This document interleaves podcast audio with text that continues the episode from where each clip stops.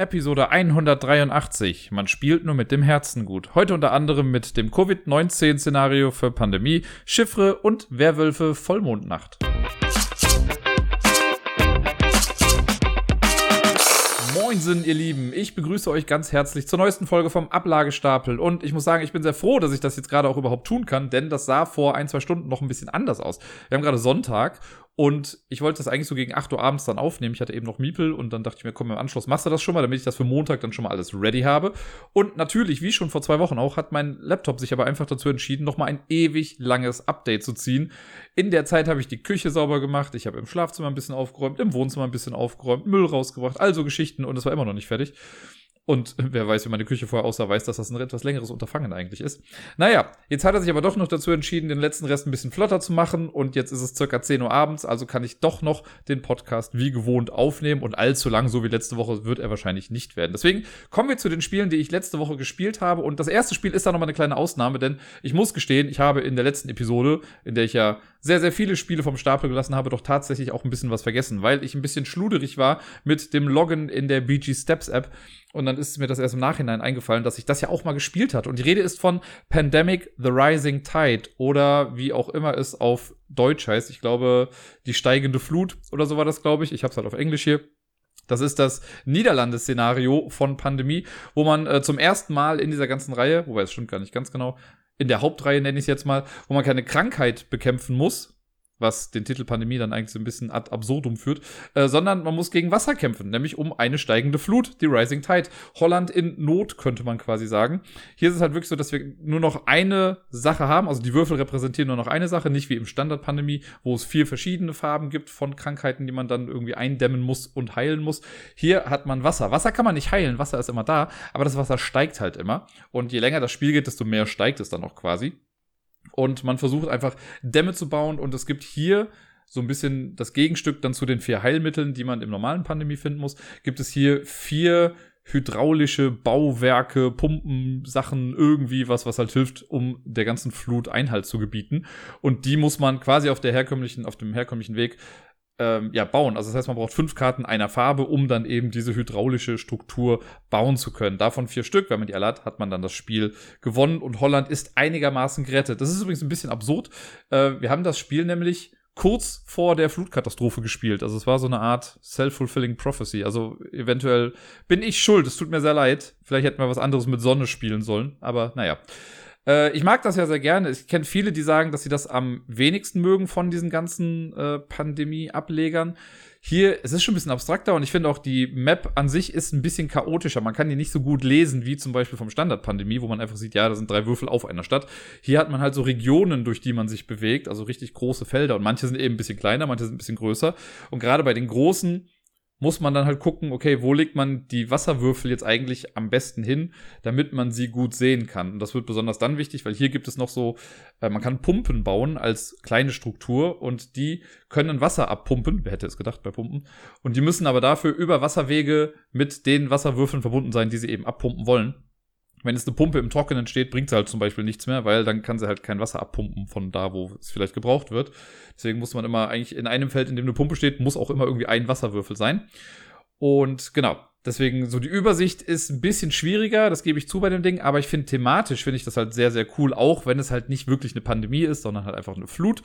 Äh, die haben ja irgendwann schon mal überlegt, dass wenn sie nochmal neue Pandemiespiele rausbringen, die nicht mehr so wirklich was mit Krankheiten zu tun haben, dass sie es dann auch nur noch irgendwie anders nennen und dann steht auf der Box nur noch drauf a Pandemic System Game oder irgendwie sowas, damit halt klar ist, okay, das basiert auf diesem Ursprungssystem, mit dem Pandemie halt eben berühmt geworden ist, aber an sich hat es halt nichts mehr damit zu tun.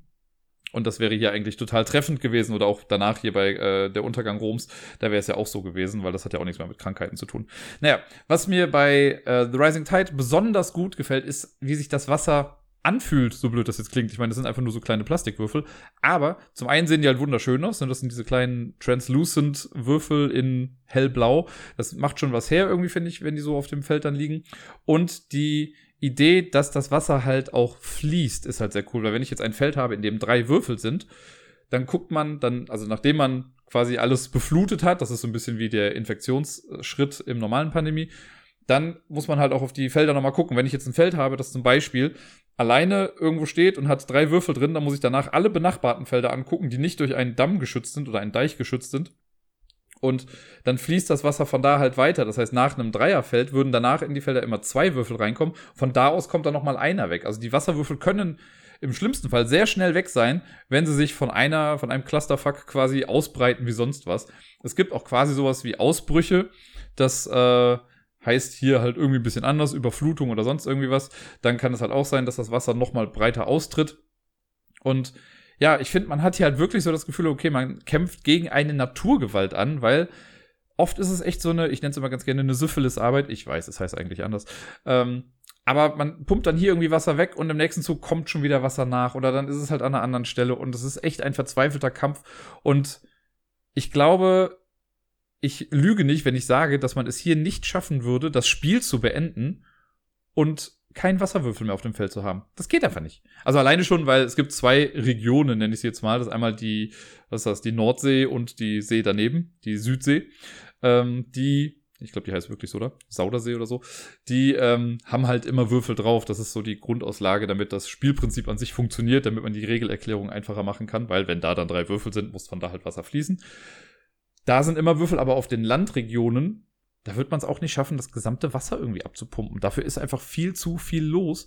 Und es kommt ja noch hinzu, dass es auch mehr, in Anführungszeichen, Epidemien gibt als im normalen Pandemie. Also ich glaube, es sind sogar zwei mehr. Das heißt, was im Einstiegslevel im normalen Pandemie vier Epidemien sind, sind hier halt schon sechs oder vielleicht fünf, keine Ahnung. Aber es ist auf jeden Fall ein bisschen mehr.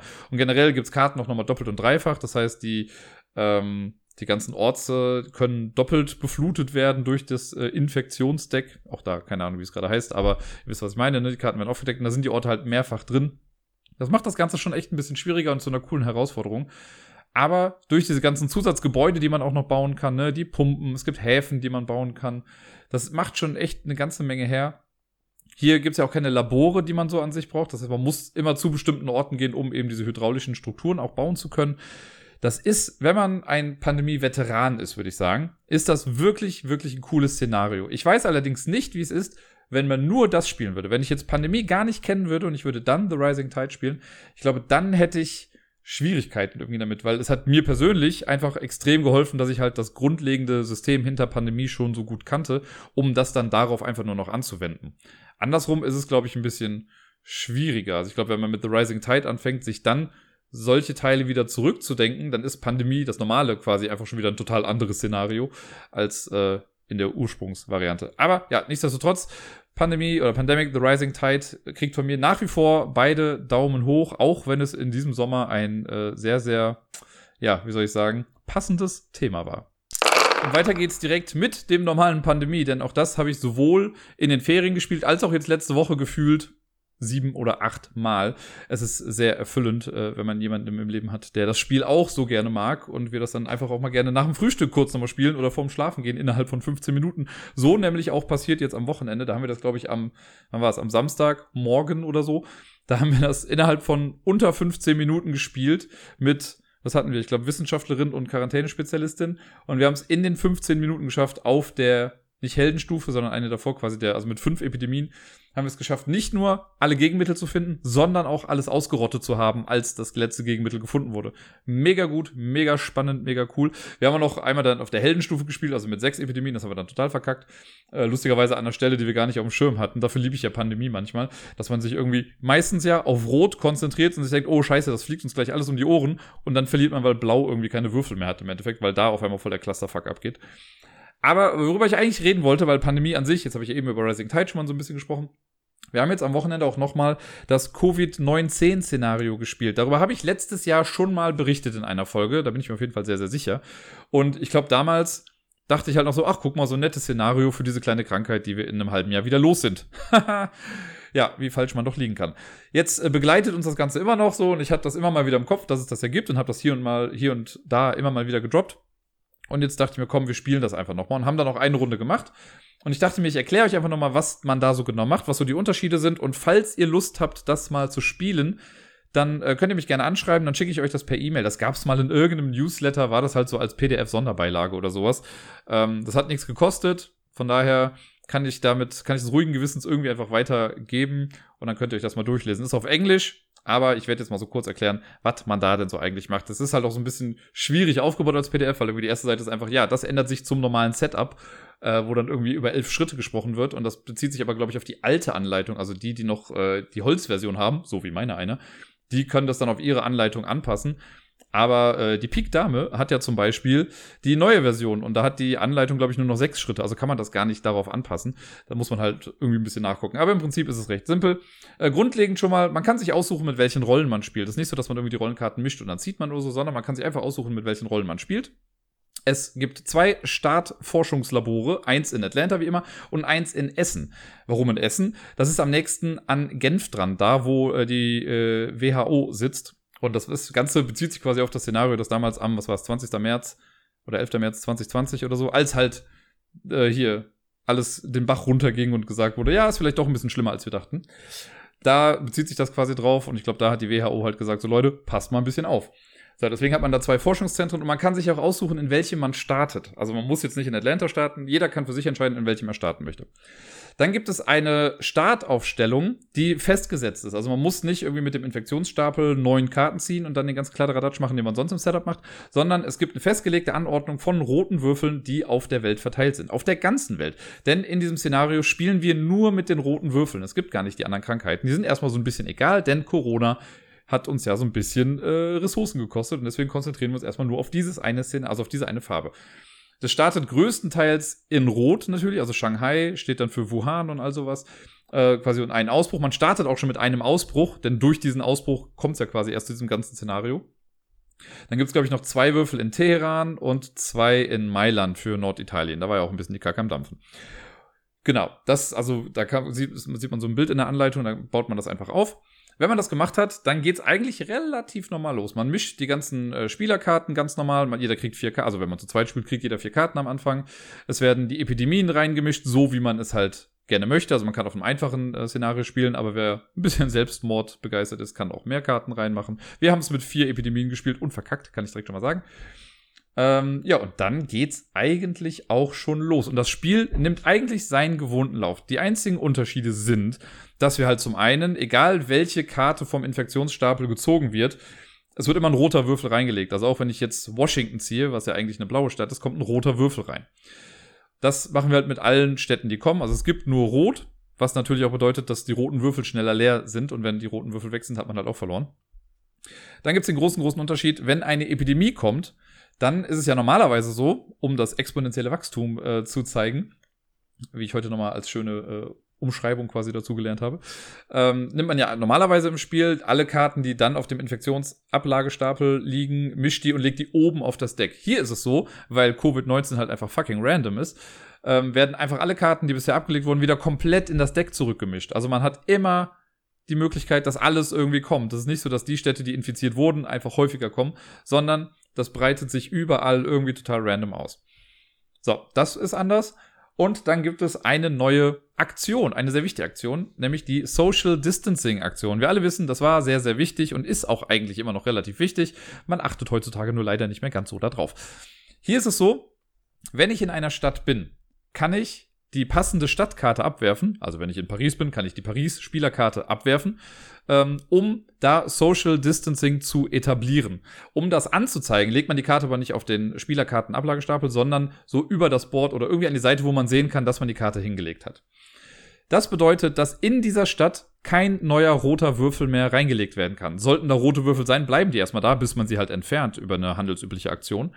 Aber ab da können keine neuen Würfel mehr reinkommen, egal durch was. Also durch die normale Infektion oder durch eine Epidemie oder durch einen Ausbruch. Da kommen keine Sachen mehr rein. Das ist eigentlich ganz cool, aber ist das ein Tropfen auf dem heißen Stein. Deswegen kann man das in jeder Stadt machen, für die man die Karte hat. Also man, ne, es gibt ja nur Rot, das heißt, man muss nur Rot heilen. Das ist schon mal eigentlich ganz cool halt, ne, weil man halt nur fünf rote Karten braucht. Die anderen sind aber auch wichtig, denn wenn ich es schaffe, in einer farbigen Region, also komplett in Blau zum Beispiel, wenn ich fünf blaue Städte mit Social Distancing versehen habe, dann gilt die gesamte Region als gesocial distanced, um es jetzt mal irgendwie so zu sagen.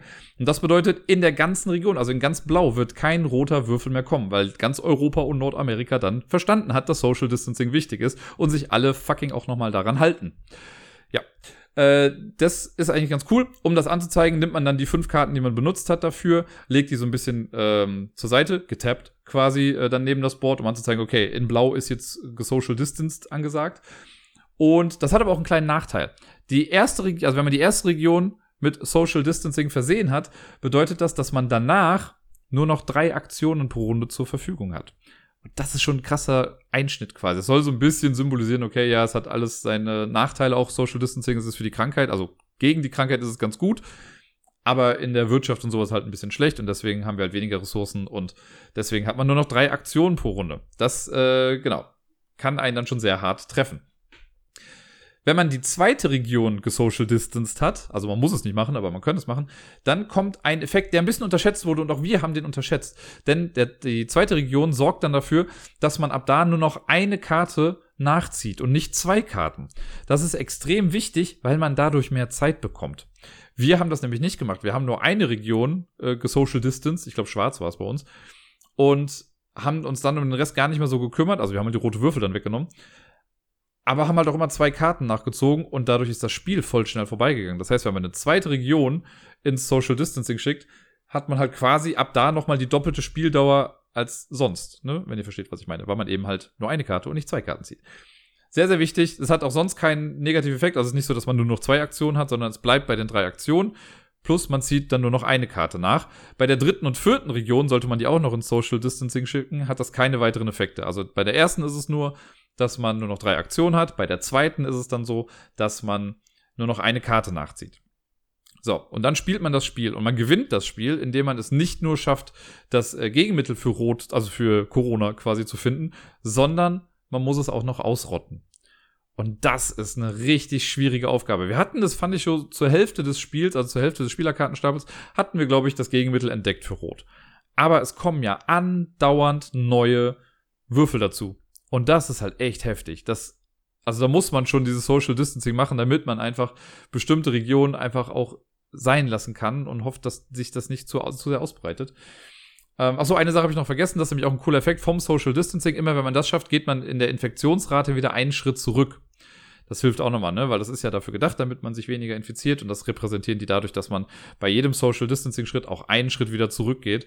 Und im besten Fall bleibt man dann irgendwie die ganze Zeit immer nur bei zwei Karten, die man dann zieht. Das ist halt äh, wünschenswert. Aber ob man das auch wirklich so schafft, sei nochmal dahingestellt. Ja, und dann spielt man einfach so lange, bis man eben rot äh, das Gegenmittel gefunden hat und die ganzen roten Würfel weggenommen hat. Und dann hat man gewonnen. Wir haben es halt leider nicht geschafft. Bei uns war, glaube ich, ich weiß gar nicht mehr, ob wir durch Ausbrüche gestorben sind oder ob uns die roten Würfel ausgegangen sind oder äh, das Spiel an sich einfach vorbei. Ich glaube, es war, weil das Spiel an sich dann irgendwie vorbei war oder so.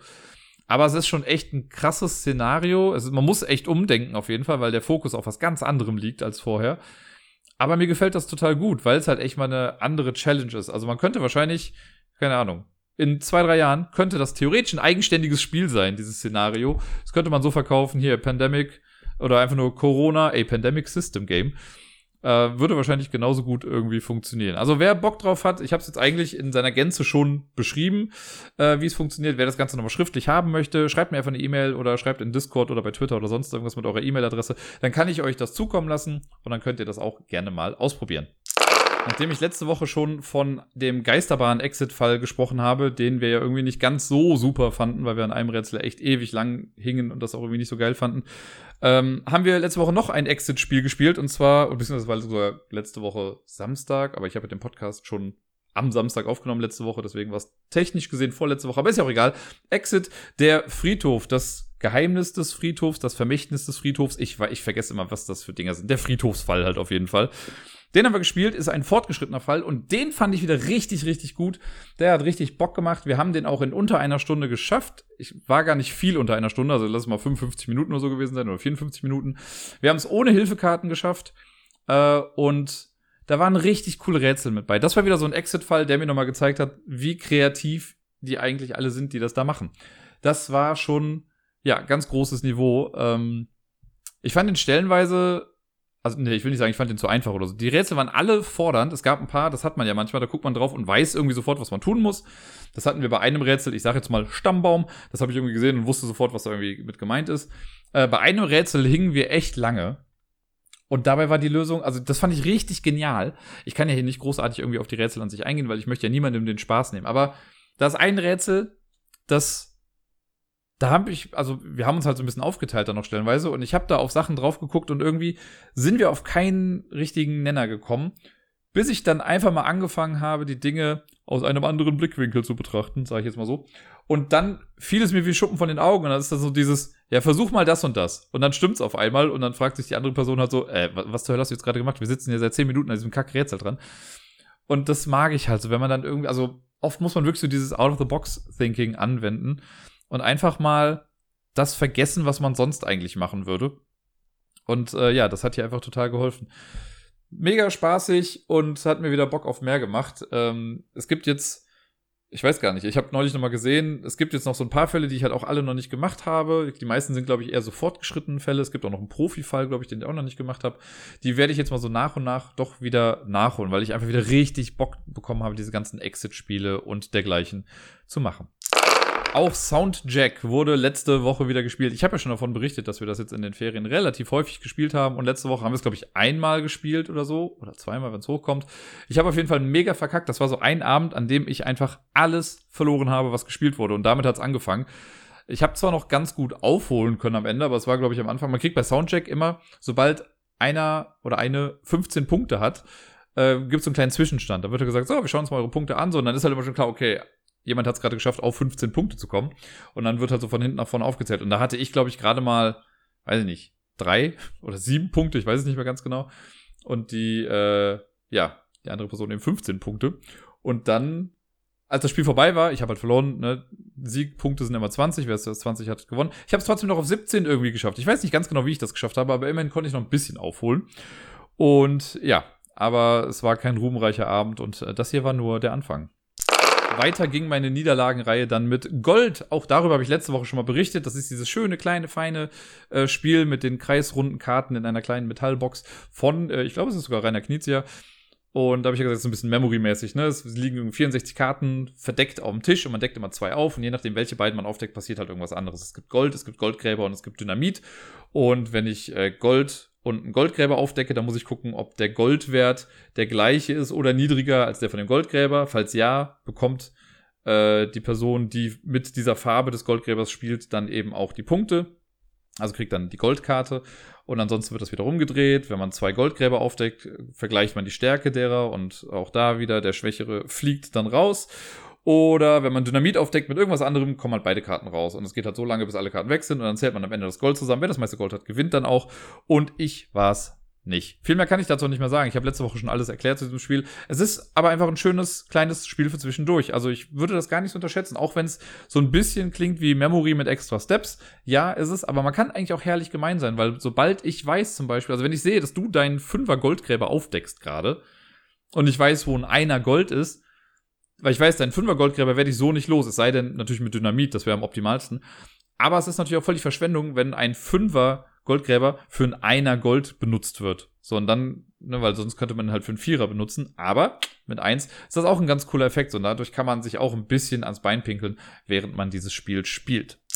Das letzte Spiel an meinem Niederlagentag oder Abend war Chiffre. Ein Spiel, von dem ich eigentlich dachte, dass ich da schon seit Ewigkeiten besitze und dass das schon total alt ist. Und dann habe ich gesehen, dass es erst 2018 rausgekommen ist. Also so lange habe ich es noch gar nicht. Aber ich mag es total gerne, auch wenn ich es jetzt eine ganze Weile mal wieder nicht gespielt habe. Es ist beim Gemeiner Verlag rausgekommen, wenn mich nicht alles täuscht, von Per Silvester. Ein sehr sympathischer Kerl, wenn ich das nochmal so sagen darf. Und äh, Chiffre ist ein äh, kleines, feines Deduktionswortspiel, würde ich jetzt mal sagen, das echt super flott gespielt ist und wir haben an dem Abend auch irgendwie drei Runden hintereinander gespielt und am nächsten Abend oder übernächsten Abend nochmal drei oder vier Runden hintereinander. Also man kann das echt häufig irgendwie spielen und es bleibt irgendwie nicht nur bei einer Runde, wenn man das spielt.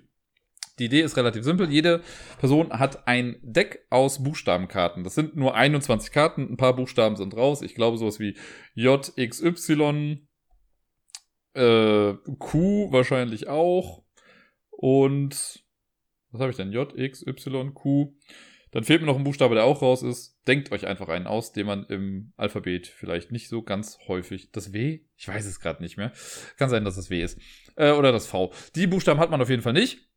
Alle anderen hat man aber. Muss man dazu sagen, dass die Rückseiten unterschiedlich gestaltet sind. Also mein Deck sieht anders aus als deins von hinten. Ist auch nur ein bisschen, um das schneller sortieren zu können. Und die Vokale sind aber nochmal extra gekennzeichnet. Also man sieht auf der Rückseite, welche Karten Vokale sind. Und da gibt's alle A, E, I, O, U. Für die, die nicht wissen, was Vokale sind.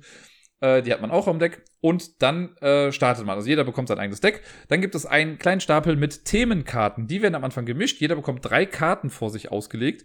Also jeweils. Und das bedeutet, äh, also ich muss mir von meinen drei Karten, die ich vor mir habe, muss ich mir eine aussuchen. Das kann dann sowas sein wie Supermarkt, Auto, Sport oder so zum Beispiel. Dann suche ich mir eins davon aus. Und aus einem dieser drei Themengebiete muss ich mir ein Wort ausdenken mit vier Buchstaben. Also nicht ausdenken, aber ich muss mir ein Wort überlegen mit vier Buchstaben, mit dem ich dann spielen möchte. Dieses Wort muss auch mit den Buchstaben buchstabier, eins, zwei, drei, buchstabierbar sein, äh, die ich auf der Hand habe. Also ich kann jetzt nicht sowas nehmen wie Jute für den Jute-Sack oder irgendwie sowas, äh, weil es gibt ja kein J. Ne? Und es kann, also sowas wie Erde würde auch nicht gehen, weil ich habe halt nur ein E. Also jeden Buchstaben hat man nur einmal. Das sind so Restriktionen, mit denen man dann leben muss. Aber man kann jetzt zum Beispiel, ich glaube, mein allererstes war, ich habe dann Sport gehabt und habe das Wort Netz genommen, ne? N-E-T-Z. Die suche ich dann aus meinem Deck raus und lege die verdeckt vor mich hin, so dass mein Gegenüber es aber halt quasi lesen kann. Also für mich quasi falsch rum. Äh, also Z-T-E-N. Wow, bin ich gut. Ähm, genau. Und die andere Person macht das quasi auch mit einem ihrer Themengebiete. So, die restlichen Karten habe ich alle auf der Hand. Das heißt, ich habe dann 17 Karten auf der Hand. Und dann geht das Spiel los. Eine Person beginnt. Es wird irgendwie ausgelost, wer anfängt. Schnick, schnack, schnuck ist eine super Methode. Und dann fängt man an. Und man hat vier Möglichkeiten, vier Sachen, die man im Zug machen kann. Das erste ist, ich, also ich werde es mal in anderer Reihenfolge machen, weil ich das irgendwie so logischer finde. Das erste ist, ich kann einfach das gegnerische Wort erraten. Das heißt, ich zeige auf dein Wort und sage, du hast da, weiß ich nicht, äh, blöd stehen. Oder irgendwie sowas. Oder Ball. Oder keine gut Ball würde nicht gehen. Aber ihr wisst was ich meine. Ich zeige auf das Wort und sage das ist das. Dann kann entweder habe ich recht und gewinne das Spiel oder die Person sagt nee und dann ist halt mein Zug vorbei. Dann habe ich halt einen Zug verschwendet. Dann kann ich auf einzelne Buchstaben tippen und diese Buchstaben erraten. Das heißt ich kann irgendwie drauf zeigen und sagen das ist ein B so wenn das ein B ist dann wird es halt rumgedreht wenn nicht passiert nichts weiter und ich verliere auch wieder quasi einen Zug dann kann ich die Themenkarte erraten. Das ist auch relativ, also das haben wir, glaube ich, bisher noch nicht einmal gemacht, aber man kann es theoretisch machen, wenn man sein Suchfeld quasi ein bisschen eingrenzen möchte. Dann kann ich jetzt zum Beispiel, ich hatte eben das Beispiel mit, was war das, Restaurant, Auto und Sport. Dann kann ich auf Restaurant tippen, also wenn mein Gegenüber das hätte, tippe ich auf Restaurant und dann sagt die Person, ja, ich habe Restaurant genommen oder sagt, nee. Und äh, genau, wenn die Karte Nee ist, dann wird die einfach rumgedreht, dann weiß ich, es muss eine der anderen beiden Sachen sein. Oder wenn es Ja ist, dann kommen die anderen beiden halt weg und ich weiß, okay, ich kann im Restaurant suchen nach etwas, das vier Buchstaben hat. Das sind die einfachen drei Sachen, sage ich mal. Das, äh, das Hauptding im Spiel ist aber eigentlich dann Option Nummer eins oder jetzt für mich halt die vierte. Ich kann eine meiner Buchstabenkarten, die ich selber auf der Hand habe, nehmen und kann sie an einen deiner verdeckten Buchstaben dranlegen. Zum Beispiel jetzt an den ersten. Und lege ich da zum Beispiel ein M hin. So, und dann musst du meine Karte so platzieren, also entweder über deinen Buchstaben oder unter deinen Buchstaben, um mir anzuzeigen, ob dein verdeckter Buchstabe nach dem M im Alphabet kommt oder vor dem M im Alphabet kommt. Und dadurch erschließt sich mir ja dann eventuell ein bisschen was. So, und das kann ich halt machen. Sollte ich Glück haben und ich lege genau die Karte hin, die da liegt, also angenommen, da liegt ein M und ich lege das, äh, lege das M auch dahin, dann deckst du es einfach wieder auf und ich kriege alle Karten zurück, die bisher an diesem Buchstaben lagen. Es kann natürlich mal sein, dass ich zuerst irgendwie ein T hinlege und du sagst so, ja, nee, mein Buchstabe kommt vor dem T. Dann lege ich später ein F hin und du sagst, nee, der Buchstabe kommt nach dem F. Dann habe ich halt das F da drüber und das T da drunter. Das grenzt das Ganze zwar ein bisschen ein, aber ich weiß immer noch nicht genau, was es ist. Aber wenn ich es dann treffe oder das aufdecke, bekomme ich die anderen wieder zurück, die Buchstaben. Das Ganze machen wir komplett hin und her, bis man einen Gewinner hat oder eine Gewinnerin. Das heißt, sobald das gegnerische Wort erraten wurde, ist das Spiel vorbei und die Person gewinnt dann eben. Man kann, wenn man möchte, kann man auch mehrere Runden spielen äh, und dann gibt es so eine Punktewertung. Das haben wir jetzt nicht gemacht. Wir haben einfach immer nur Runde für Runde gespielt und das ist auch fein. Aber die Punktewertung, die äh, vorgeschlagen wird im Regelwerk, ist so, dass angenommen, also man muss sich auf eine feste Rundenzahl einigen, so ist wie man spielt fünfmal, und dann bekommt man immer, wenn man ein Wort errät, fünf Punkte. Die andere Person kriegt aber so viele Punkte, wie sie bis zu dem Zeitpunkt dann Buchstaben schon richtig erraten hat. Das heißt also, selbst wenn ich jetzt schon zwei Buchstaben habe, aber das Wort noch nicht kenne, dann kriege ich immerhin zwei Punkte dann dafür, auch wenn ich das, die Runde jetzt nicht gewonnen habe. Und dann zählt man am Ende einfach zusammen und guckt, äh, ob wer gewonnen hat. Es gibt noch eine Variante, die das Spiel ein bisschen schwieriger macht. Die haben wir noch nicht ausprobiert. Äh, ich weiß nicht, ob wir es mal machen, aber könnte man tun, wenn man möchte. Da äh, macht man es dann so, wenn ich einen Buchstaben hinlege, also bei, ich bleib mal bei dem Beispiel von eben, wenn ich das M hinlege und du hast das M da auch liegen, dann wird aber nicht das aufgedeckt, sondern man kann dann entscheiden, ob man das da drüber oder da drunter legt. Das heißt, man kann das noch ein bisschen benutzen, um den Gegner zu verwirren. Also ein direkter Treffer deckt den Buchstaben nicht sofort auf, sondern man kann Buchstaben nur aufdecken, indem man drauf zeigt und sagt, das ist dieser Buchstabe. Das äh, kann man vielleicht irgendwann mal ausprobieren, aber ich finde auch so ist das einfach ein nettes kleines Deduktionsspiel. Irgendwie eine Runde dauert, keine Ahnung, fünf bis höchstens, aller, aller höchstens zehn Minuten. Länger hat auf jeden Fall auch keine einzige Runde gedauert da. Und deswegen spielt man eben auch irgendwie drei, vier Mal hintereinander. Also ich finde es richtig cool. Es kommt in einer schönen kleinen Schachtel daher. Äh, die Karten sind so ein bisschen ich will es nicht sagen unförmig, aber so ein bisschen länger gezogen, als sie es eigentlich sein sollten. Es hätte auch mit einem normalen Standardkartenspiel irgendwie funktionieren können, also von, den, von den Ausmaßen her. Theoretisch hätte es auch ein super kleines Spiel sein können, aber trotzdem, die Box ist jetzt auch absolut nicht groß, super reisetauglich, kann man überall mit hinnehmen. Ist ein schönes Spiel, was man spielen kann, wenn man in einem Restaurant zum Beispiel irgendwie aufs Essen wartet oder so. Nach gefühlt ewiger Zeit kann ich endlich mal wieder davon berichten, wie es ist, mit Kindern zu spielen. Denn ich habe letzte Woche auch auf der Arbeit ein bisschen was mit den Kids spielen können. Gar nicht so vieles jetzt und auch alles Spiele, die ich schon mal irgendwie im Podcast hatte, aber trotzdem ist es schön. Und das erste Spiel, das ich letzte Woche gespielt habe, war Werwölfe Vollmondnacht. Und wer sich noch dran erinnert, vor ewiger Vorzeit, noch in den verlorenen Folgen, die es mittlerweile gar nicht mehr online gibt, aus diversesten Gründen, da äh, habe ich mal davon berichtet, dass ich an der Grundschule damals mit den Grundschulkids aus der vierten Klasse äh, auch Werwölfe Vollmondnacht gespielt habe und oh boy, haben wir das gespielt. Wir haben es äh, quasi rauf und runter tageweise gespielt, also irgendwie zehn Runden hintereinander gefühlt. Und äh, das entwickelt sich gerade auch so in etwa auf der Arbeit, was ich äh, sehr, sehr lustig finde, weil die Kinder sagen mal, ja, sie wollen Werwölfe spielen, aber realisieren manchmal nicht, dass sie nur zu dritt sind oder so. Und die haben neulich, also ich habe ich meinte schon irgendwie so, ich spiele das mit euch, wenn wir genug zusammenbekommen, weil ich finde halt, ich finde es witzlos, wenn man Werwölfe spielt mit irgendwie fünf Mann oder so oder Frau oder wie auch immer. Ähm, und das haben die aber nicht so raus, weil die wollen das dann auf jeden Fall spielen. Und ich habe die neulich gesehen, das war auch irgendwie ganz süß, wie sie sich dann irgendwie selber Rollenkarten gemacht haben, weil wir haben bei uns auf der Arbeit halt irgendwie nur ein Werwolf-Spiel, äh, also ein normales und dann das Werwolf für Vollmondnacht, aber die sind beide irgendwie mal vergriffen und das normale Werwolf-Ding, das ist halt so gezeichnet vom Leben, dass man halt anhand der Rückseiten schon einfach erkennen kann, welche Rolle welche Karte ist und sowas. Äh, deswegen haben sie sich irgendwie auf kleine Zettel dann ihre Rollen geschrieben. Rechtschreibfehler, all inclusive.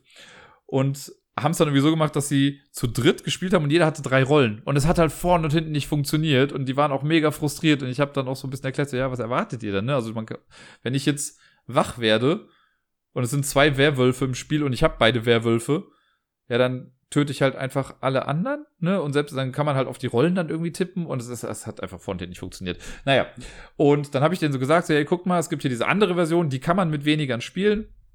Äh, man braucht dafür eigentlich nur die gleichen Karten. Lass uns das doch mal machen. Da waren sie erst mega skeptisch, so, hä, wie, man spielt nur eine Nacht, weil in Werwölfe Vollmondnacht spielt man eben halt nur eine Nacht und das Ganze geht relativ schnell.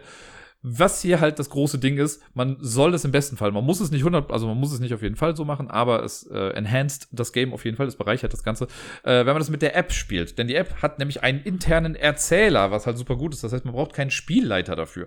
Wenn man möchte, kann man auch einen Spielleiter irgendwie stellen, der dann durchs Spiel führt, aber die App macht das perfekt und sie macht es richtig gut. Man muss nur gucken, dass die Umgebung nicht allzu laut ist oder dass das Handy laut genug ist, damit das alle irgendwie hören am Tisch. Und der führt einen dann durch das Spiel. Äh, die Grundidee ist quasi auch die gleiche. Also es gibt zum Beispiel, wir haben jetzt dann einmal zu fünft gespielt oder so, dann gibt es zwei Werwölfe, es gibt eine Seherin, es gibt einen Dorfbewohner und so weiter und so fort. Dann kriegt jede Person eine Rollenkarte verdeckt. Es gibt aber immer drei Rollenkarten mehr, als es Personen gibt. Und diese drei übrigen kommen verdeckt in die Mitte, in so eine Reihe. Und dann geht's eben los. Und das erste, was immer passiert ist, ist, dass die Werwölfe sich angucken und, also je nach Rolle, es gibt auch Rollen, glaube ich, die ganz am Anfang irgendwie ähm, ins Spiel kommen, aber an sich ist so, die Werwölfe wachen als erstes auf und gucken sich an. So. Äh, dann sieht man sich und mehr passiert aber nicht. Es ist nicht so, dass man sich irgendwie ein Opfer aussucht oder sowas, sondern man sieht nur, ah, du bist ein Werwolf. Wenn man alleine Werwolf ist, weil es kann ja natürlich sein, dass ich als Werwolf wach werde und niemand guckt mich an, dann bedeutet das ja, okay, in der Mitte, eine der drei verdeckten Rollen, wird wohl dann ein Werwolf sein. Wenn das passiert, darf man sich als Werwolf eine Karte in der Mitte auch angucken äh, einfach um zu sehen, was da noch raus ist. Im schlimmsten Fall, sage ich mal, sieht man dann den anderen Werwolf, weil das wusste man dann im Vorfeld schon. Äh, aber vielleicht sieht man auch eine andere Rolle und weiß, welche Rolle nicht drin ist. Und dann kann man halt vielleicht so tun, als wäre man diese Rolle später. So, wenn das passiert ist, dann sagt der Erzähler irgendwann so, ja, schließt die Augen wieder, Werwölfe. Und dann ist die Seherin dran. Und die Seherin kann sich entweder eine Karte äh, eines Mitspielenden angucken oder sie kann äh, zwei Karten in der Mitte aufdecken, also sich angucken, nicht aufdecken, sondern guckt sie sich an und legt sie dann wieder zurück. Und auch so kriegt man wieder Informationen. Und dann kommen halt so die lustigen Rollen. Dann gibt es zum Beispiel, ich weiß gar nicht, in welcher Reihenfolge sie dann kommen, aber es gibt dann zum Beispiel den Räuber. Der Räuber darf seine eigene Karte mit der Karte einer anderen Person vertauschen und sich danach seine neue Karte angucken. Das heißt, es kann halt sein, dass ich mir den Werwolf nehme und dann gucke ich und sehe, oh, bis jetzt bin ich Werwolf, sondern lege ich die Karte wieder weg, also zu mir hin und dann bin ich ab da halt Werwolf. Dann gibt es die Unruhestifterin. Die Unruhestifterin vertauscht einfach nur zwei Karten, ohne sich sie anzugucken. Also nicht die eigene, sondern kann einfach von irgendwelchen zwei Menschen die Karten vertauschen und das war's dann. Äh, macht also ein bisschen Unruhe, daher der Name. Äh, und dann gibt's noch den Betrunkenen. Der Betrunkene ist mega die Random-Karte, weil der tauscht einfach nur eine seiner Karte, also seine Karte gegen eine aus der Mitte aus. Und das war's, aber guckt sich die neue auch nicht an. Und dann gibt's noch die Schlaflose. Die Schlaflose guckt sich einfach zum Ende der Nacht hin, wenn alles gemacht wurde, guckt sie sich ihre Rolle noch einmal an. Das heißt, ich beginne als Schlaflose, weiß halt, dass ich dann die Schlaflose bin.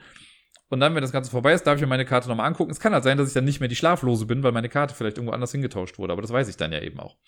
Sondern legen die Karten weg. Dann finde ich immer ganz cool, dass die App dann noch so sagt, so, ey, lasst alle eure Augen zu. Jeder nimmt sich jetzt die Karte, die er vor sich hat, also immer noch mit geschlossenen Augen, äh, nimmt sich die Karte und bewegt die so ein bisschen, weil es gibt ja bestimmt so schlaue Füchse, die sich denken, aha, ich lege meine Karte ganz genau an die Kante des Tisches oder so und wenn ich dann aufwache und die Karte liegt schief, dann weiß ich, da wurde irgendwas mit gemacht. Und deswegen soll man die Karte nehmen und nochmal ein bisschen verschieben, damit man eben nicht so eine Beweisführung irgendwie dann aufzeigen kann am Ende. Und dann sollen alle aufwachen und dann gibt es einen Timer in der App und der ist standardmäßig auf fünf Minuten eingestellt, bei den Kindern meist auf zwei, weil die können halt nicht so elaboriert diskutieren. Und dann darf man halt losplappern. Dann sagt man halt so, ja, okay, ey, also ich bin Seherin und ich habe das und das gesehen, ne? Und äh, ich weiß, dass er Werwolf war. Und dann sagt vielleicht jemand anders, ja, aber äh, ich habe die Karte nochmal überprüft mit irgendwas anderem so und er war kein Werwolf mehr. Und dann sagt der Räuber, ja, ich habe die und die Karte vertauscht oder die Unruhestifterin sagt das. Und dann muss man halt irgendwie versuchen, anhand dieser ganzen Informationen rauszubekommen, okay, wer hat vielleicht irgendwie was vertauscht. Das ist mega chaotisch und hat mit dem Ursprungs Werwölfe gar nicht mehr so viel zu tun, weil man halt eben gar nicht so viel weiß weil man ja auch gar nicht mehr weiß, also man darf sich auch seine eigene Karte dann nicht mehr angucken. Das heißt, ich weiß nicht, wer ich am Ende dann vielleicht noch bin. Die Schlaflose weiß es, ja, aber ich weiß es dann vielleicht nicht mehr. Und äh, deswegen weiß ich, ich habe das damals auf der Messe auch schon mal gespielt mit Deni und Birdie und so. Und wir fanden das da auch gar nicht so cool. Ich habe auch erst meine Partien damit gebraucht, bis ich es cool fand. Und ja, dann labert man ein bisschen und irgendwann sagt der Erzähler dann so, so, die Zeit ist um, ihr müsst jetzt abstimmen, 3, 2, 1, los. Und beim Abstimmen ist es so, dass bei 3, 2, 1 nimmt quasi alle ihren Finger nach oben und bei los oder so muss man auf die Person zeigen, von der man denkt, dass sie ein Werwolf ist oder die man töten möchte. So. Die Person, die dann die meisten Stimmen auf sich versammeln konnte, die muss dann ihre Karte aufdecken. Ist es ein Werwolf? Dann hat die Dorfgemeinschaft gewonnen. Ist es kein Werwolf, haben die Werwölfe gewonnen. Relativ einfach. Es gibt natürlich noch Sonderfälle, wenn man den Günstling oder so dabei hat oder den Gerber, der halt sterben möchte und so. Das äh, ist dann auch lustig. Sollte es ein Unentschieden geben zwischen zwei Leuten, ne? also wenn ich zwei Stimmen bekomme und du zwei Stimmen bekommst und jemand anders dann nur noch eine, dann äh, sterben beide Personen und auch da muss man dann gucken, äh, wer hat jetzt gewonnen. Äh, sobald halt ein Werwolf stirbt, hat halt, glaube ich, immer die Dorfgemeinschaft gewonnen. Ich bin mir aber gerade nicht so ganz sicher. Es gibt ja so ein schönes Cheat-Sheet, das man sich irgendwie angucken kann, um zu sehen, wer dann wirklich irgendwie gewonnen hat. Und das war's dann auch. Also eine Runde, da man, also ne, wenn wir die zwei Minuten Diskussionszeit drin haben, dann dauert eine Runde vielleicht höchstens fünf Minuten, wenn es hochkommt. Also ne, diese Erzählerzeit, so die kann man auch noch ein bisschen runterbrechen, wenn man möchte. Aber das macht so viel Spaß. Und auch da habe ich wieder gesehen, das gleiche, was ich damals an der Grundschule gesehen hatte, dass die Kinder am Anfang noch gar nicht genau wissen, hä, so die verstehen das gar nicht, was soll das denn? Ich weiß doch gar nicht, was ich am, äh, am Anfang und am Ende dann bin. Und dann irgendwie nach dem dritten oder vierten Spiel hatten die das so geil raus. Das hat so einen Spaß mit denen gemacht, weil die dann halt auch richtig anfangen zu lügen wie sonst irgendwas und sich ihre Geschichten zurechtlegen und dann auch irgendwie sagen so, ja, nee, äh, also ich war äh, Dorfbewohner, so. Und dann weiß man, okay, es gibt nur zwei Dorfbewohner und drei Leute sagen gerade, sie sind Dorfbewohner. Äh, da kann irgendwas nicht stimmen. Und vor allen Dingen, wenn ich halt einer bin und weiß, okay, ich bin auf jeden Fall Dorfbewohner oder ich war Dorfbewohner, vielleicht bin ich es ja auch gar nicht mehr. Und das ist echt ein Spaß. Und da hatte ich auch schon schockierende Momente irgendwie, wo ich mit, äh, wach geworden bin als Werwolf und ein Mädel neben mir halt auch Werwolf war. Wir haben uns halt angeguckt und ich habe sie halt voll ins offene Messer laufen lassen. Und sie wusste aber dann aus irgendeinem Grund, ich weiß gar nicht mehr warum, aber sie wusste dann, dass sie auch am Ende gar nicht mehr Werwolf war. Und deswegen ist sie dann auf mich gegangen und ich dann auf sie. Und dann war sie erstmal so, ey, warum gehst du denn auf mich? Und sie hat halt voll verletzt getan, nur um am Ende dann zu sagen, hahaha, Sucker, äh, du bist Werwolf, du bist tot. Ne, weil alle dann auf mich gegangen sind und sie hat dann mit denen halt eben gewonnen. Das ist schon echt einfach sehr, sehr cool. Also, man muss einfach Abstriche machen im Vergleich zum normalen Werwolf, aber hier ist halt einfach ganz geil, so es geht super schnell, niemand scheidet dauerhaft aus, also sobald eine Person quasi ausscheidet, ist das Spiel halt eben dann auch vorbei und es macht Unmengen an Spaß. Ich würde, glaube ich, mal ganz gerne mit den ganzen Erweiterungsrollen spielen. Also es gibt ja auch noch Werwölfe, also es ist jetzt Werwölfe Vollmondnacht, dann gibt es noch Werwölfe Morgengrauen oder irgendwie so und dann noch irgendwas mit Vampiren oder so, die alle auch standalone spielbar sind, aber man kann sie theoretisch auch irgendwie alle, glaube ich, so ein bisschen mischen. Und da würde ich mal ganz gerne wissen, was so die ganzen anderen Rollen noch so Neues mit ins Spiel bringen, weil alleine hier schon diese Sonderrollen, sowas wie der Gerber oder der Günstling oder sonst was, die sind halt auch schon echt ganz cool und ich glaube, die können dieses kleine, feine, schnelle Spiel nochmal richtig aufpäppeln. Combo Color habe ich bisher auch eigentlich nur an Grundschulen gespielt, aber das jetzt mal mit hier hingenommen, also zur neuen Arbeitsstelle, die ja gar nicht mehr so neu ist, und habe das da auch mit ein paar Kids gespielt und auch das kam äh, recht gut an, nachdem die Kids dann einmal verstanden hatten, was man da dann so eigentlich macht. Combo Color ist ein super einfaches Spiel, zumindest wenn man das in den ersten Leveln spielt. Es gibt nämlich verschiedene Schwierigkeitsgrade hier. Und äh, wir hatten jetzt zum Beispiel ein Level, das Donutland oder so heißt das, ich weiß nicht mehr ganz genau. Da hat man einfach ein großes Blatt, also das spielt sich so, dass man immer ein großes Blatt hat, was wie so eine einlaminierte Folie quasi ist. Äh, da ist was drauf gedruckt, so ein bisschen bunt gemacht, aber in der Mitte ist quasi ein größtenteils weißes Feld, das in kleinere Felder unterteilt ist. Äh, ein paar dieser Felder haben so schwarze Pfeile auf sich, das heißt, da kann man anfangen. Und die Regel ist einfach, wenn ich am Zug bin, also geht dann immer reihum einfach, aber wenn ich am Zug bin, muss ich ein Feld in meiner Farbe ausmalen, da kriegt man halt so einen Folienstift für. Und entweder muss es ein Feld sein, das an einen schwarzen Pfeil angrenzt, oder es muss an ein Feld angrenzen, das schon ausgemalt wurde, egal von wem. Und so breitet sich das quasi so nach und nach dann irgendwie aus. In der einfachen Variante, also ich habe jetzt gar nicht so viel gespielt, wir haben, glaube ich, zwei Runden gemacht und wir haben das beides auf diesem einfachen Teil gemacht. Da gibt es halt dann Felder, da sind Donuts drin, entweder einer oder zwei Donuts. Es gibt mehr Felder mit einem Donut als Felder mit zwei Donuts. Und dann gibt es Felder, in denen sind Eier, also ein Ei, und es gibt Felder, in denen ist so ein Sack Mehl drin. So, und je nachdem, was ich halt anmale, dafür kriege ich am Ende irgendwie Punkte. Das ist quasi einfach nur Mathe nett verpackt im Prinzip.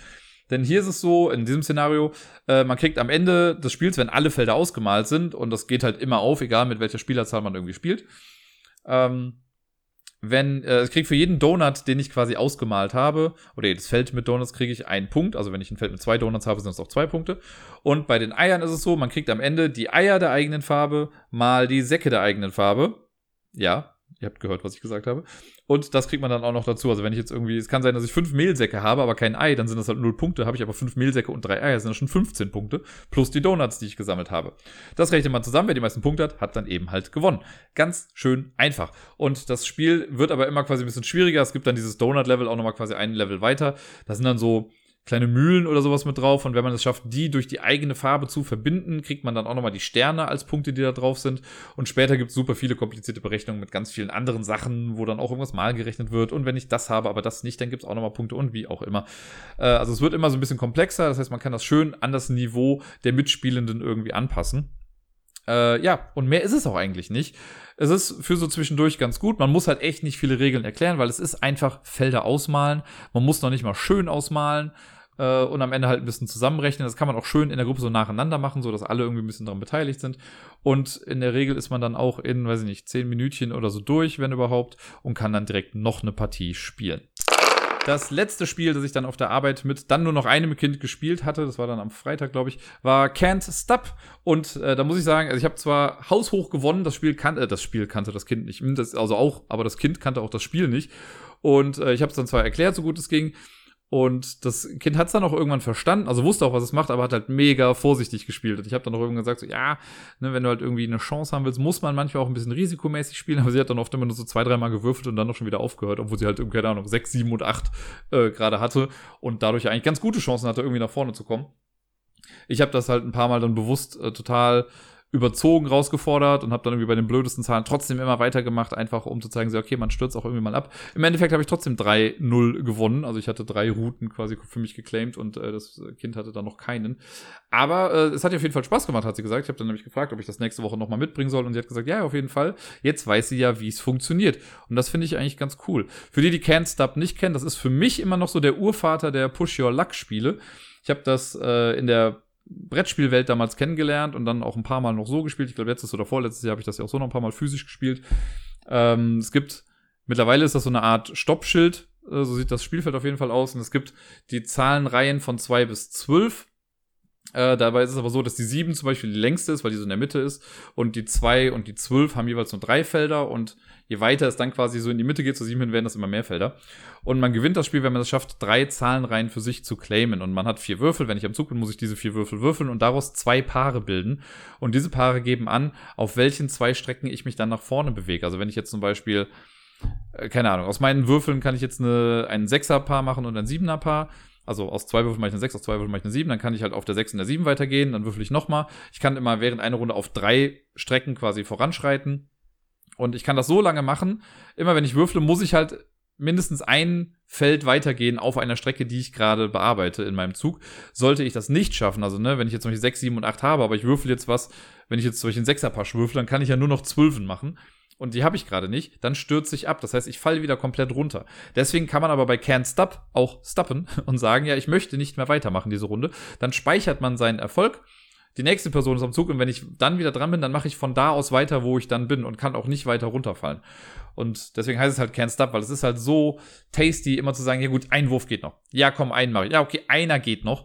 Und dann äh, klappt halt der letzte Wichtige dann vielleicht irgendwie doch nicht mehr und man fällt wieder komplett runter und dann schafft es jemand anders vielleicht in der Zwischenzeit.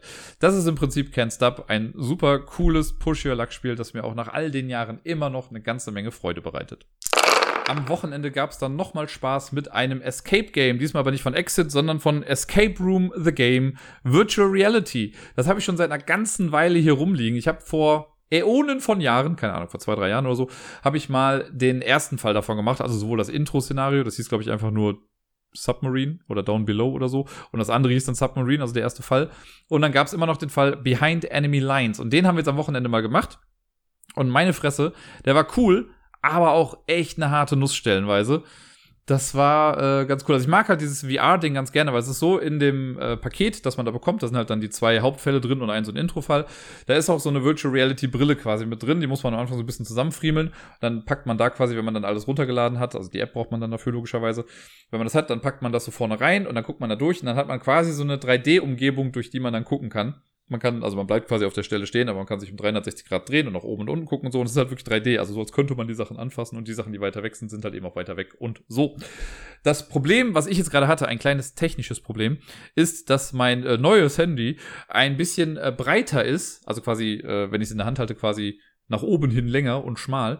Und da war dann das große Problem, äh, dass die, ähm, ja, wie soll ich sagen, die einzelnen Felder für dieses Virtual Reality Ding, weil das sind ja so zwei zwei Sachen nebeneinander, zwei Bildbereiche nebeneinander, die dann quasi durch diese Brille aufeinander gelegt werden, um den 3D-Effekt zu erzeugen. Die waren ein bisschen zu weit auseinander. Das heißt, wenn man durch die Brille geguckt hat, hat man trotzdem doppelt gesehen. Und das, also ich hatte irgendwann, habe ich das Gefühl, ich habe geschielt wie sonst irgendwas, weil dann konnte ich es irgendwie in 3D sehen, aber auch nicht immer. Und das war ein bisschen schwierig dann natürlich. Und ich habe dann manchmal einfach ein Auge zugemacht und habe es dann halt nur in 2D gesehen, was auch total in Ordnung ist. Also man kann das Ganze auch in 2D spielen, das ist nicht so das große Problem. Aber in 3D macht es schon ein bisschen mehr was her, auf jeden Fall. Ja, und dann haben wir das Ganze gemacht. Wir haben es voll nicht in der Zeit geschafft. Äh, 60 Minuten hat man halt dafür Zeit. Wir haben, glaube ich, knapp unter 90 Minuten gebraucht. Wir haben auch relativ häufig dann irgendwann einen falschen Code eingegeben und für jeden falschen Code kriegt man da, glaube ich, eine Minute draufgerechnet. Also waren es vielleicht dann im Endeffekt nur in Anführungszeichen 80 Minuten. Aber yo, ey, das war hart. Allein dann, also bei, bei Escape Room The Game ist es ja so, dass man insgesamt drei Level quasi spielt und man muss immer einen Code eingeben, um den nächsten Umschlag aufzumachen. Und äh, im richtigen Spiel, sag ich mal, hat man noch diesen Chrono Decoder, dieses große Gerät, wo man so Schlüssel wirklich reinstecken muss. Wir haben das jetzt einfach mit zwei Apps gespielt. Es gibt ja mittlerweile auch einfach die äh, Chrono Decoder App, wo man die Schlüssel auch simuliert dann drin hat. Finde ich auch eigentlich ein bisschen besser, weil das Gerät war auch schon mal fehleranfällig bei uns hier. Äh, ja, das haben wir dann gemacht und alleine beim ersten Ding, da hingen wir echt lange dran, weil wir eine, also wir hatten, man brauchte quasi, äh, ist jetzt kein großer Spoiler, aber man brauchte vier Zahlen. Man musste vier Zahlen finden und wir hatten drei. Und wir sind ums Verrecken nicht auf die vierte Zahl gekommen. Und irgendwann haben wir dann uns nochmal was angeguckt, was wir die ganze Zeit so ein bisschen eigentlich, wo wir dachten, ja, das brauchen wir später wahrscheinlich nochmal. Ja, haben wir uns dann nochmal angeguckt und dann fiel es mir ein, so, ach guck mal, das habe ich doch da und da schon mal gesehen. Ja, und dann war das die vierte Zahl. Dann haben wir den zweiten Teil gefühlt in fünf Minuten gelöst und waren dann ewig am dritten Teil dran. Der war, an sich war der cool. Also das war irgendwie cool, was man da machen muss ich weiß, bei ein paar Sachen weiß ich nach wie vor noch gar nicht ganz genau, weil ich mich mit was anderem beschäftigt hatte und die Pik Dame sich damit befasst hatte und deswegen hat, also, ne, waren so Bereiche, die wir uns aufgeteilt hatten. Aber wir hingen dann nachher über dem Spielmaterial und haben Theorien aufgestellt und sind einfach echt nicht draus schlau geworden. Dann haben wir uns irgendwann die Hinweise angeguckt und die Hinweise haben uns auch nicht viel weitergeholfen. Und irgendwann haben wir es ein bisschen so durch Trial and Error dann doch noch rausbekommen haben uns dann später dann danach im Internet die Komplettlösung einmal angeguckt, um zu gucken, wie sie das da erklären. Und ja, kann man irgendwie so sehen. Also irgendwie war das schon alles logisch, aber wir hatten voll die Probleme damit, das richtig zu deuten, irgendwie wie die Hinweise da so äh, dargestellt wurden. was ich aber nicht schlimm fand. Also es hat trotzdem Bock gemacht, es war richtig cool. Es war richtig schwierig, fand ich. Ähm, diese Art von Schwierigkeit war ich von den Exit, äh, ne, Escape Room Fällen gar nicht so gewohnt. Ich hatte immer das Gefühl, dass die tendenziell ein bisschen einfacher sind. Aber hier war es schon äh, jetzt ein bisschen schwieriger. Nichtsdestotrotz, ja, wir haben es zwar nicht in der Zeit geschafft, hatten aber trotzdem dafür dann halt einfach länger eine coole Zeit mit diesem Fall. Jetzt bin ich ein bisschen traurig, weil ich habe jetzt keine VR-Fälle mehr. Ich müsste mal gucken, ob es noch ein paar neue gibt. Ich meine, ich habe gesehen, dass es noch ein Set gab mit noch mehr VR-Fällen, vielleicht noch mit zwei weiteren. Müsste ich mal schauen, weil das macht schon Bock. Auch wenn ich dann noch mal gucken müsste, wie man das mit dem Handy vielleicht macht, damit das eben nicht so schwierig ist, das 3D dann zu erkennen damit kommen wir zum letzten Spiel, das ich letzte Woche spielen konnte, ebenfalls mit der Pik-Dame. Und das ist Quicks. Einfach noch ein schnelles Spiel zum Abschluss. Das haben wir gestern Abend, glaube ich, noch gespielt, also Samstagabend dann. Äh, und sie hat das lustigerweise in der Deluxe Edition, die kannte ich so noch gar nicht. Ich habe ja nur quasi die normale Roll-and-Write-Variante mit den ganzen Zetteln und so. Wobei mir vom Hauptblock, also von dem, von dem Standardblock in Quicks, äh, habe ich gar nicht mehr so viele Zettel. Also ich sollte sie mir langsam mal einlaminieren, damit ich damit noch irgendwie weiterspielen kann oder mir einen neuen Block kaufen. Und sie hat aber die Deluxe-Variante, wo man halt so große, ja quasi laminierte Bretter hat die man dann äh, einfach beschriften kann. Dann kann man das mit so Folienstiften auch wieder abwaschen. Die Stifte, die da drin sind, sind voll top-notch. Ey, warum sind die nicht in jedem Spiel drin, die irgendwie Roll and Write mit Folienstiften machen? So von Faber-Castell einfach mega die guten Dinger, ohne Scheiß.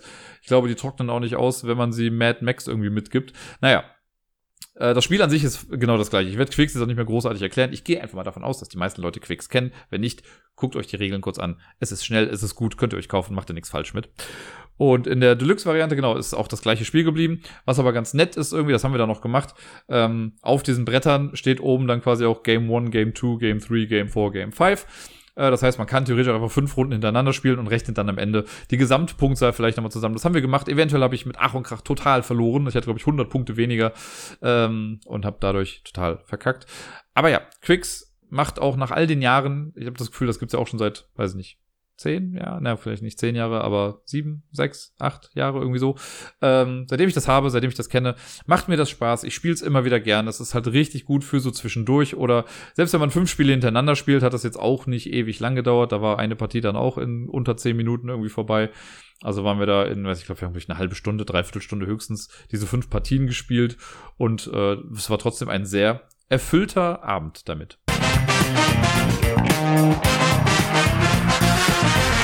Wir kommen zur Top 10 Liste des heutigen Tages und ich bin leider noch nicht so weit, um meine ongoing Top 10 Liste, die ich in dieser Staffel gerne in Angriff nehmen möchte, äh, zu starten. Dafür muss ich mich wirklich mal hinsetzen und irgendwie gefühlt wahrscheinlich zwei, drei Stunden lang ein bisschen was machen.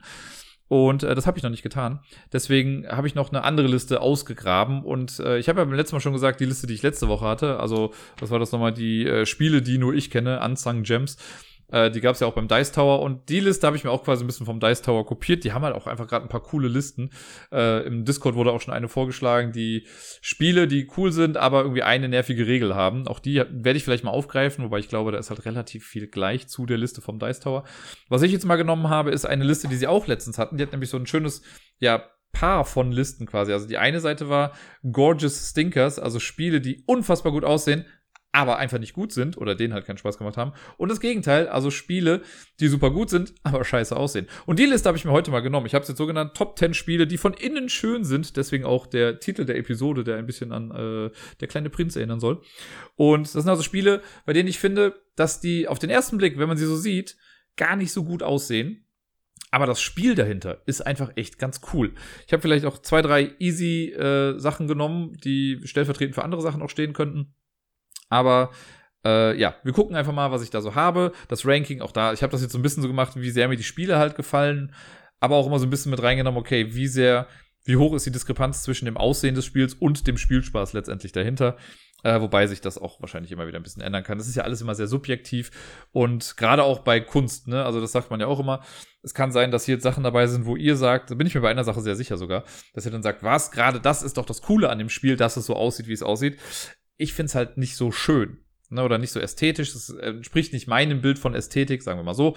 Und deswegen habe ich das dann hier mit auf die Liste gepackt. Aber, ne, also wenn da jetzt ein Spiel dabei ist, von dem ihr denkt, was, das ist das schönste Spiel aller Zeiten, fühlt euch bitte nicht auf den Schlips getreten. Das ist einfach nur mein Empfinden davon. Genauso kann es ja auch andersrum sein, dass ich ein Spiel total geil finde vom Aussehen und ihr denkt euch, ne, so ein Scheiß. Auf der Nummer 10 ist quasi ein Spiel, was ich stellvertretend für eine ganze Menge Spiele genommen habe. Nämlich im Prinzip Spiele, bei denen man einfach nur Karten von 1 bis 100 hat und damit dann irgendwas spielt. Da gibt's halt relativ viele von, ne? Sowas wie 6 nimmt oder äh, es gab dieses 111 My Rummy oder wie das heißt. Ich glaube, das hieß dann irgendwann 111 Ants oder so. Gab's dann als, als Remake. Das Spiel, das ich genommen habe, ist jetzt The Game, denn ich weiß noch, dass ich damals, als ich The Game kennenlernte, ich habe es erst in, äh, in der Meier schon, glaube ich, gesehen. Und das lachte mich quasi an, ha. Diese kleine Box mit diesem komischen Totenkopf drauf, in so einem ekligen Orange gehalten.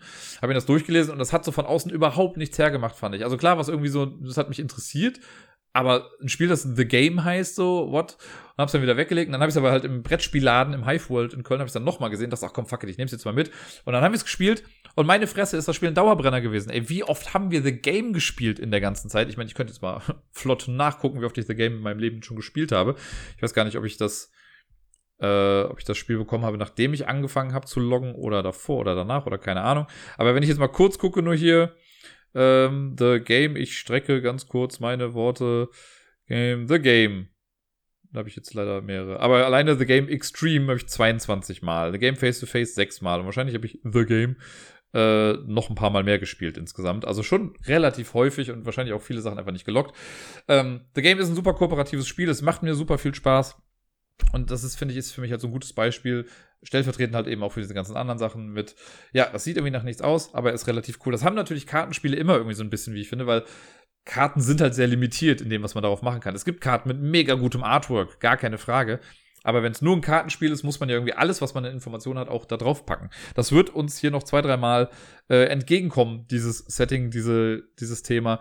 Dazu später dann eventuell mehr. Auf Platz Nummer 9, ein Spiel, das ich selber gar nicht habe. Ich hatte es mal, ich habe es dann aber, glaube ich, verschenkt oder verkauft oder sonst irgendwas. Oder habe es auf der Arbeit gelassen damals. Es war äh, Castle Panic. Ich finde, Castle Panic ist auch ein cooles kooperatives Spiel, aber die Grafiken sehen so aus, als wäre es irgendwie mit den Word Clip Arts des Jahres oder so gemacht worden. Also ich fand das echt nicht schön. Das Board finde ich hässlich. Die Grafiken sind irgendwie, also auf den Karten sieht das irgendwie alles nicht so klasse aus. Äh, da finde ich noch fast das Coolste an dem Spiel sind so diese Papp-Turmaufsteller, die man irgendwie in die Mitte dann packt. Aber ansonsten hat mir das echt nicht gefallen. So diese Monster-Token. Nee, irgendwie fand ich es nicht cool. Also gerade das Board. Das Board ist für mich einfach so ein Augenkrebs. Diese drei Bereiche dann, blau, rot und grün sind es, glaube ich. Und das ist einer schrecklicher als der andere. Das hat mir einfach echt nicht gefallen. Aber das Spiel an sich fand ich dann immer ganz cool. Gerade auch mit Kindern habe ich das halt ein paar Mal gespielt. Und die hatten dann heiden Spaß dran, dann irgendwie rauszuknobeln, wie man die Monster jetzt am besten besiegt, damit sie eben nicht die Burg überrennen. Auch unter Erwachsenen war es äh, ganz cool. Und ich meine, irgendwann sollte es mal eine Deluxe Edition davon geben. Ich weiß nicht, ob es die mittlerweile schon gibt. Man kann nur hoffen, dass sie dann das Artwork irgendwie ein bisschen verändern. Auf dem achten Platz habe ich ein Spiel, bei dem muss ich gestehen, ich habe es, glaube ich, bisher zwei, dreimal, wenn überhaupt, gespielt. Das ist ein Spiel, das habe ich auf der Messe vor zwei Jahren, glaube ich, auch gekauft. Ist auch ein kooperatives Spiel. Irgendwie zieht sich das so durch. Wobei, nee, ich glaube, das ist das letzte kooperative Spiel auf dieser Liste. Es gibt noch eins, das ist semi-kooperativ. Ähm, oder so halb kooperativ. Das, was ich meine, ist ein Wortspiel von äh, CGE, war es, glaube ich. Ich kann mich gar nicht rumdrehen, um zu gucken, aber es wäre Letter Jam. Letter Jam ist dieses kooperative Wortfindungsspiel, wo jeder vor sich quasi äh, nach und nach Buchstaben aufdeckt und man versucht sich mit Wörtern, die man aus, also ich sehe meine eigenen Karten nicht, aber ich sehe im Hanabi-Star quasi die Karten der anderen und dann sehe ich halt auch die Buchstaben, die gerade aufgedeckt sind. Und ich versuche dann mit den Buchstaben und Buchstaben, die in der Mitte liegen, irgendwie ein Wort zu bilden. Und anhand dieses Wortes können die anderen dann erschließen, vielleicht welche Buchstaben sie da gerade haben. Und am Ende ist es so, dass alle rausfinden müssen, welches Wort sie vor sich liegen haben. Oder welche Buchstaben sie vor sich liegen haben. Das ist man muss es auch einmal spielen, um es richtig zu verstehen. Das geht so in die Richtung Decrypto, was die Anleitung auch angeht. Also man muss es einmal gemacht haben, dann ist es auch total simpel. Es hat so ein bisschen was von Mastermind, äh, trifft Galgenmännchen irgendwie. Und das finde ich echt cool, das Spiel. Aber grafisch ist das, also ich finde es mega langweilig. Die Box ist halt so eine weiße Box, wo eine Erdbeere irgendwie drauf ist. Warum auch immer, weil Letter Jam, haha. Ähm, und dann hat man halt so komische, man hat so Blöcke vor sich oder so ein Blatt Papier, wo man halt Sachen draufschreibt. Das ist halt einfach total zweckmäßig gemacht. Die Karten sind halt auch einfach nur weiße Karten mit den Buchstaben drauf. Es gibt so eine Hilfekarte in der Mitte, wo so komische Drops irgendwie draufkommen, die aber jetzt auch nicht irgendwie der Brecher sind. Also irgendwie ist es alles total langweilig, sieht einfach sehr uninspiriert aus. Aber das Spiel kann eigentlich voll was. So als kooperatives Wortfindungsspiel finde ich das echt ganz geil. Naja, aber irgendwie das Design hätte irgendwie ein bisschen schöner sein können, finde ich. Auf Platz Nummer 7. Ich glaube, das könnte das älteste Spiel sein, das ich auf dieser Liste habe. Ja, ich glaube, nein, bei ich bin mir gar nicht sicher, aber ich glaube, Das Spiel kam auch vor Castle Panic raus. Sehr wahrscheinlich sogar. Äh, Cartagena. Das gibt es mittlerweile in sehr, sehr vielen Varianten, muss ich sagen. Und ich habe neulich irgendwann, ich glaube im Discord, eine frischere Version davon gesehen, die ein bisschen besser aussah. Aber ich habe noch so die uralte Variante von Cartagena, wo die Box schon allein so ein hässliches Grau hat, weil das halt diese Burg ist hinter einem grauen Himmel oder so oder vor einem grauen Himmel. Das sieht schon nicht schön aus. Dann sind die Teile alle so grau, komisch gehalten. Die Symbole sind auch irgendwie auch wieder so eine Clipart Foundation. Ähm, die Miepel sind noch das Coolste und das kleine Bötchen, wo man irgendwie drauf starten, wo, nee, wo man hinkommen muss. Die Karten sind aber jetzt auch nicht so super liebevoll gestaltet. Also das ganze Spiel schreit, hol mich aus den 70ern raus und modernisiere mich bitte. Und das haben sie dann mit Cartagena 2 und 3 und der Neuauflage von Cartagena dann noch irgendwie ein bisschen gemacht und das Ganze ein bisschen schöner gestaltet. Äh, aber die Version, die ich habe hier, davon kann ich jetzt auch gerade nur reden, die Nee, also schön ist sie nicht, aber ich mag das Spiel total. Cartagena ist ja das Spiel, wo man durch, also man hat irgendwie sechs äh, Piraten, also jeder hat irgendwie sechs Piraten, die alle durch den Tunnel müssen und man hat Handkarten, es gibt irgendwie sechs verschiedene Symbole, die in den Tunneln irgendwie vorkommen und auf den Handkarten. So, und wenn ich jetzt eine Karte spiele, also angenommen, ich spiele eine Flasche, dann kann ich einen meiner Piraten auf das erste Flaschensymbol setzen, das im Tunnel als erstes kommt. Wenn ich danach noch eine Flasche spiele, kann ich die erste Flasche überspringen. Also man geht immer auf das erste freie Symbol. Das heißt, theoretisch im Laufe des Spiels kann es irgendwann möglich sein, wenn alle Flaschen besetzt sind, von Anfang bis Ende, und ich spiele dann eine Flasche, könnte ich mit einem Piraten vom Anfang des Tunnels direkt in das Boot am Ende gehen. Das Ding ist, irgendwann werde ich aber keine Karten mehr haben, weil man nicht per se einfach immer Karten nachzieht, sondern um Karten nachzuziehen, muss man mit Piraten auch wieder zurückgehen. Und dann geht man immer so weit zurück bis zum dann nächsten Piraten. Das kann dann auch einer einer gegnerischen Fraktion sein. Und äh, dann komme ich da an und ziehe dann so viele Karten, wie da dann Leute stehen. Also wenn ich nur zu einem Piraten zurückkehre, kriege ich nur eine Karte, stehen aber zwei, kriege ich zwei Karten. Mehr als drei Piraten dürfen aber nicht an einer Ecke stehen. Das heißt, die würde man dann wieder überspringen, wenn man wieder zurückgeht. Und wer es als erstes geschafft hat, alle Piraten irgendwie reinzubekommen, der gewinnt dann das Spiel oder die gewinnt dann das Spiel. Und es ist halt auch lustig, weil man sich theoretisch auch voll in die Ecke buxieren kann, weil man irgendwie so enden kann, dass man gar keine Karten mehr bekommt. Und man kann auch nicht mehr weiter zurückgehen, weil hinter einem niemand mehr ist. Ist alles schon passiert. Finde ich immer sehr, sehr lustig. Ist ein flott gespieltes Spiel. Cartagena. Auf der 6 ist wieder ein Kartenspiel, das da habe ich erst ein bisschen überlegt, ob es überhaupt dieser Liste gerecht wird, weil es ist super simpel gehalten. Das muss es auch so ein bisschen sein. Hier ist es so, dass die Karten es gibt unterschiedliche Farben, ich glaube sieben Stück an der Zahl, und es gibt unterschiedliche Zahlen, sieben Stück an der Zahl. Ähm, das Ganze heißt Red 7. Und es ist äh, quasi so ein Next Step. Also wer Uno mag, aber sich schon immer gedacht hat, ja, so ein bisschen komplexer dürfte es sein, der kann es mal mit Red 7 versuchen. Das ist echt ein schönes Spiel. Das habe ich vor drei Jahren, glaube ich, mal mir geholt. Dann haben wir es beim Apple Tree Garden ein paar Mal gespielt und auch danach noch. Die Regel ist relativ simpel. Man hat Karten auf der Hand am Anfang. Es liegt immer eine Karte in der Mitte aus. Das ist eine Regelkarte. Und man möchte seinen Zug beenden und siegreich sein oder man möchte die führende Person sein. Dann kann sowas sein wie die höchste Karte draußen haben. Und dann muss ich halt eine Karte spielen, wenn ich dann nach, also wenn ich eine Karte spiele und ich erfülle die Bedingung, ja super, dann bin ich weiter drin. Aber ich kann auch sagen, wenn ich das nicht schaffe, kann ich die Regel ändern. Dann kann ich eine Karte spielen und die Regel ändern. Irgendwie kann, dann ist es so die niedrigste Karte. Und dann äh, klappt das vielleicht wieder. Und so ist jetzt, geht jetzt voll ins Detail, aber es gibt halt irgendwie sieben verschiedene Regeln und sieben verschiedene Karten. Manchmal sind es Paare oder Straßen oder sonst irgendwie was. Und man versucht immer, wenn man fertig ist mit seinem Zug, gerade die aktuelle Siegbedingung auch zu erfüllen. Das macht man dann so lange, bis alle äh, dann ausgeschieden sind, bis auf eine Person und die Person gewinnt dann die Runde. Das Spiel ist mega cool, sehr, sehr clever gemacht, aber auch da ist halt eigentlich relativ langweilig gemacht, weil es sind einfach nur einfarbige Karten mit der Zahl irgendwie drauf. Ich weiß, was sollen sie sonst großartig machen da? Aber es gefällt mir total gut. Und ne, wenn man sich das so anguckt, würde man wahrscheinlich erstmal vermuten, ja, ist halt so ein Spiel wie Uno.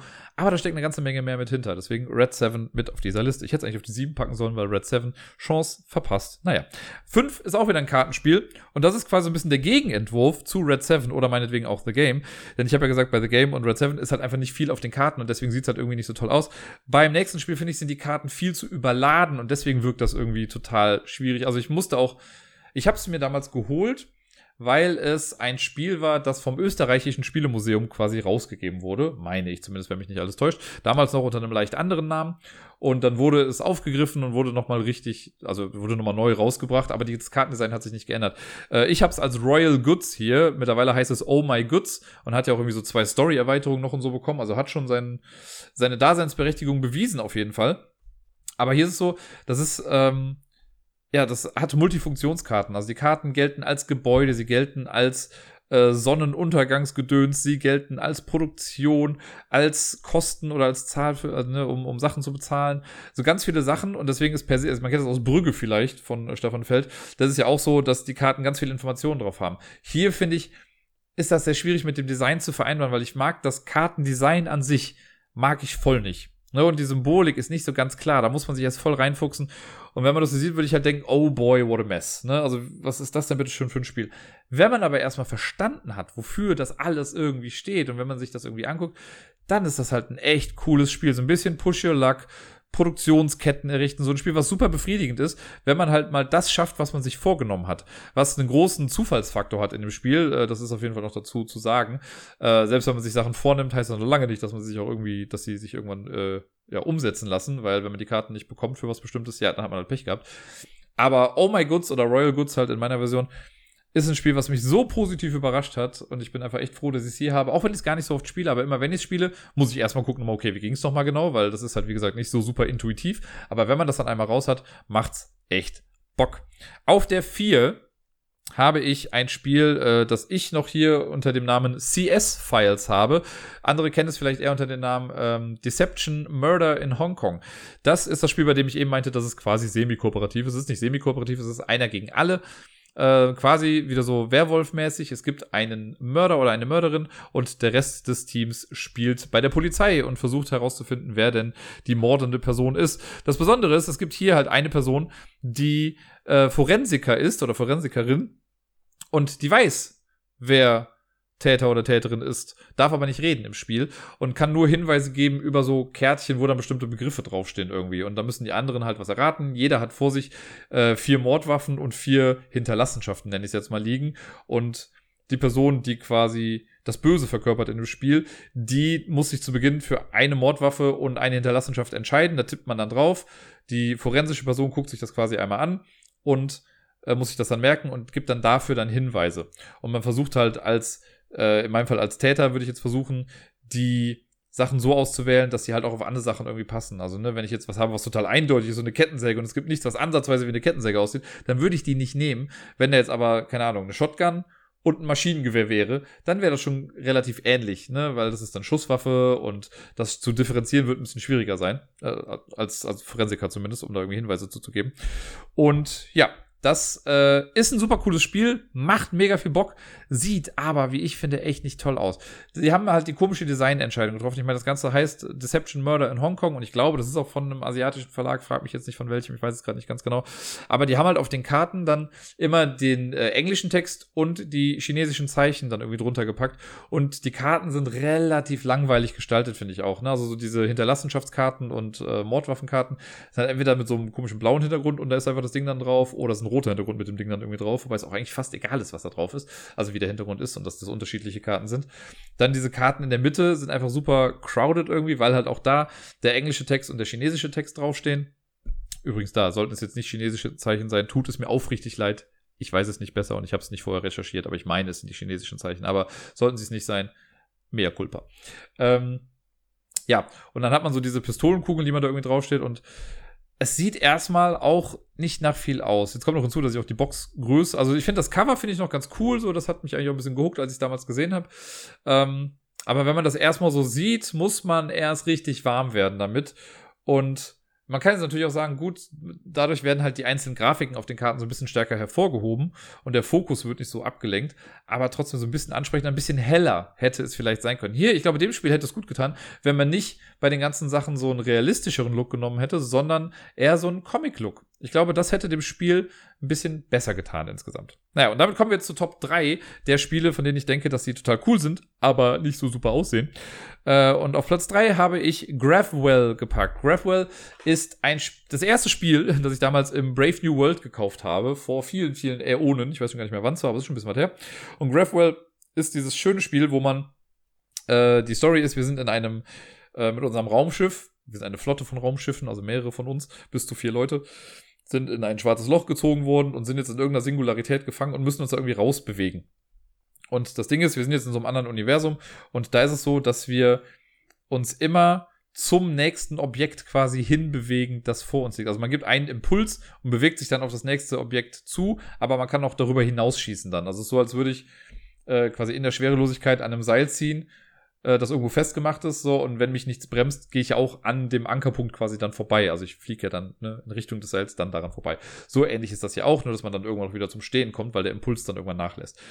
Und ähm, ja, das Board ist einfach nur eine Spirale. Man hat zwar diese schicken Raumschiffe, die schon ganz nett aussehen, aber ansonsten ist es nur so eine Spirale, die total nichtssagend ist. Mit so komischen Statistiken quasi an Bord. Und dann hat man Karten, auf denen chemische Elemente drauf sind. Ne, also, es gibt dann AR und B und was weiß ich nicht was. Ähm, und die Idee dahinter ist, dass man quasi diese chemischen Sachen dann als Treibstoff benutzt, bla bla bla. Äh, grundlegend ist es so, jeder spielt eine Karte verdeckt dann werden alle aufgedeckt, wenn alle eine Karte gespielt haben. Und dann geht man in alphabetischer Reihenfolge halt die Karten dann irgendwie durch. Und es gibt drei verschiedene Arten von Karten. Es gibt dann die normalen Karten, die halt diesen Vorwärtsimpuls geben, beziehungsweise den Impuls, bewege dich auf das nächstliegende Objekt hinzu. Dann gibt es welche, stoße dich von dem nächstgelegenen Objekt ab und zieh alles zu dich ran. Das sind so die Sachen, die man machen kann und dadurch ergibt sich halt ein herrliches Chaos. Ich mag ja so Spiele, bei denen man, wo alle gleichzeitig was machen, dann deckt man das auf und dann guckt man, was passiert, wo dann das Chaos langsam losgeht. Und hier ist das einfach ein super cooles Beispiel dafür. Es sieht aber echt nicht so toll aus. Es gibt irgendwie eine, äh, eine neue Version davon, die habe ich gesehen, die fand ich auch nicht viel besser. Äh, meine Version ist halt auch wieder so das klassische Ding, was ich jetzt eben bei CS-Files ja auch schon gesagt habe. Ist halt relativ dunkel irgendwie gehalten. Die Karten haben zwar an sich eine coole Farbpalette, aber auch da so ein bisschen heller hätte irgendwie, ähm, ja, hätte dem Spiel, glaube ich, geholfen. Und sonst ist das Board halt auch einfach nicht so super ansprechend. Äh, ich meine, was soll man da großartig machen? Man braucht halt einfach nur diese Spirale. Es hätte auch keine Spirale sein müssen. Man hätte wahrscheinlich auch irgendwas anderes machen können. Aber, naja, äh, das Spiel an sich finde ich trotzdem sehr, sehr cool und macht mir selbst heute noch Spaß, auch wenn ich es jetzt schon seit vielen, vielen Jahren habe. Auf Platz Nummer zwei und ich glaube, das könnte mit die kontroverseste Diskussion hier werden. Es ist ein Kartenspiel. Ein Kartenspiel, das sehr viel Artwork auf den Karten hat. Das ist aber ein sehr kleines Kartenspiel. Das hat, glaube ich, nur, schlag mich tot, 50 Karten oder so. Ich weiß, ich habe nicht nachgezählt, aber ungefähr 50 Karten, 54 vielleicht. Ähm, es gibt die Karten von 0 bis 13. Die Nuller gibt es zweimal, die 13er gibt es zweimal, den Rest gibt es jeweils viermal, glaube ich. Und ja, jede Zahl an sich hat ein eigenes Kartendesign. Vielleicht wisst ihr jetzt schon, was ich meine. Die Schachtel ist größtenteils grün, also ein bisschen rot und ein bisschen gelb auch mit dabei, glaube ich. Äh, die Schrift ist auch rot und gelb da drauf. Ich rede von Cabo. Cabo gibt's ja auch schon eine ganze Weile und ich habe mir das irgendwann mal geholt, nachdem ich immer wieder gehört habe, dass Leute gesagt haben, das ist total cool. Ich habe das Spiel halt im Vorfeld schon total oft irgendwie im Spieleladen gesehen oder auch in der Meierschen, da gibt's das halt auch und hab, bin immer dran vorbeigegangen, weil ich dachte, boah, nee, das spricht mich so voll nicht an. Und dann habe ich in irgendeinem Review auch mal die Karten gesehen, nur und dachte so, boah, nee, absolut nicht mein Stil. Ähm, und dann habe ich es aber mal geholt, weil ich dachte, ach komm, fuck it, ne, vielleicht ist das Spiel ja doch ganz cool. Und was haben wir denn Spaß mit diesem Spiel gehabt? Also alleine im Jamesons haben wir das ja in den Quizpausen total häufig gespielt. Ich weiß nicht, wir haben es bei Bayers Hochzeit haben wir es irgendwie gespielt noch, weil das da gerade so mega der Renner war. Wir haben es äh, beim Apple Tree Garden auch mal gespielt. Also super viele Möglichkeiten. Ich weiß, als ich mit Deni nach Berlin vor zwei Jahren gefahren bin, da haben wir das auf der Zugfahrt gespielt. Wir haben es dann in Berlin gespielt und auf der Fahrt zurück haben wir es auch wieder gespielt. Super lustiges Spiel, wo es halt darum geht, am Ende die kleinste Summe zu haben. So ein bisschen wie, ich habe ja über äh, Skyo, Skyo, wie auch immer, letztens gesprochen. Das ist ja so in etwa das gleiche, nur hier hat man halt vier Karten und man guckt sich zu Beginn zwei Karten an. Äh, wenn ich da im Zug bin, kann ich entweder eine Karte verdeckt vom Stapel ziehen und die ich glaube, ich kann sie entweder einfach abwerfen oder ich tausche dann eine Karte aus, die ich dann in der Mitte habe. Ähm, oder ich nehme die Karte, die auf dem Ablagestapel liegt und leg die dann bei mir irgendwie rein. Und ja, wenn man denkt, man hat die niedrigste Punktzahl, dann äh, sagt man Cabo und dann sind alle anderen aber noch einmal dran und dann wird erst aufgedeckt. Und wenn man dann die niedrigste Punktzahl hat, dann kriegt man keine Punkte diese Runde. Wenn man aber nicht die niedrigste Punktzahl hat, dann kriegt man irgendwie die doppelte Punktzahl. Und äh, ja, es geht dann so lange, bis einer oder eine 100 einen Punkt hat, glaube ich. Ich glaube, das war das Limit. Aber wenn man es zum Beispiel schafft, genau auf 100 Punkte zu kommen, dann fällt man wieder auf 50 zurück. Und man kann halt den legendären Kamikaze machen. Das haben bisher, glaube ich, nur zwei, drei Leute geschafft, mit denen ich das gespielt hatte. Das ist halt, wenn man es schafft, das Spiel zu beenden, man hat zwei Zwölfer und zwei Dreizehner. Was eigentlich halt Kamikaze ist, weil, wenn man das sammelt, geht man halt voll auf eine hohe Punktzahl. Ne? Und das sind insgesamt halt 50. Aber wenn man es schafft, diese höchstmögliche Punktzahl zu erzielen, was halt schlecht ist in dem Fall, dann kriegt man selber keine Punkte und alle anderen kriegen 50 Punkte. Und das, ich weiß, der Robert hat es geschafft und Robert ist der Einzige, bei dem es im Gedächtnis geblieben ist. Ich weiß, irgendjemand anders hat es auch geschafft. Ich weiß nicht, ob es Wookie war oder Sebi oder Bayer, aber irgendjemand anders hat es auch mal geschafft. Oder Deni vielleicht sogar. Ich selber habe es auf jeden Fall noch nie geschafft und bei Robert ist es mir einfach im Gedächtnis geblieben, dass er mal die Kamikaze geschafft hat. Naja, aber das Design der Karten finde ich sehr gewöhnungsbedürftig. Also mein Style wäre es nicht. Da hätte ich mir irgendwie mal eine schickere Version von gewünscht. Ist jetzt auch nicht schlimm. Es steht, also sticht halt sehr raus auf jeden Fall. Es hat auf jeden Fall ein Alleinstellungsmerkmal durch das Design. Aber ja, schöner geht's auf jeden Fall. Und auf Platz Nummer eins, auch da scheiden sich wahrscheinlich die Geister. Ich selber, da muss ich auch sagen, ich finde das Grafikdesign jetzt gar nicht so schrecklich. Ich weiß aber, dass viele denken, oh, Das sieht aber komisch aus irgendwie alles. Das ist eins meiner Lieblingsspiele, seitdem ich es habe. Das war ein Kickstarter-Spiel, das habe ich dann bekommen. Jetzt gerade ähm, haben die meisten, die es dann auf Deutsch in der Spieleschmiede gebackt haben, die bekommen das gerade und Spieleläden haben es jetzt auch schon. Die Rede ist von Awkward Guests.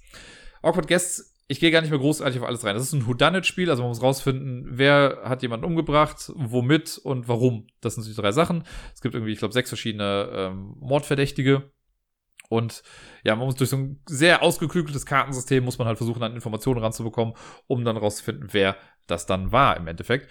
Super geiles Spiel, ist mein absolutes Lieblings- nenne ich mein Lieblingsdeduktionsspiel, aber das zweitliebste könnte ich sagen. Mein absolutes Lieblingsspiel ist ja Cryptid aber äh, danach kommt schon direkt Awkward Guests. Ist eine ein bisschen andere Kategorie, weil man bei Cryptid einfach quasi mit Logik wirklich arbeitet und bei Awkward Guests kommt auch noch so ein bisschen auf, äh, er hat so ein bisschen Take-That-Elemente aus, weil man den Gegner auch nochmal schön in die, in die Parade fahren kann hier.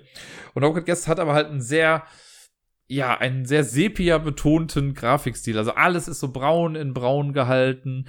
Das, die Charaktere sind sehr, interessant gestaltet. Ne? Also wäre das eine Cartoonserie, würde man sich auch mal fragen, so, oh, wer findet das dann irgendwie lustig?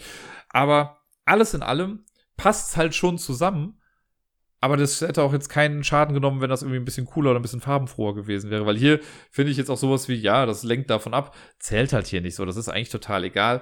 Es ist ein rundes Gesamtpaket, ne, wenn man so die Box und alles sieht, das passt schon gut zusammen, aber das hätte man jetzt auch ein bisschen schöner gestalten können oder sich ein bisschen mehr Mühe äh, geben können für eben so die Illustration. Wobei die Illustrationen an sich sind cool, aber so bei der Farbgestaltung der ganzen Sache. Äh, das hätte schon irgendwie vielleicht ein bisschen dazu beigetragen, dass das Spiel ein bisschen mehr Aufmerksamkeit bekommen hat. Wobei es ist ja schon ganz gut weggekommen überall.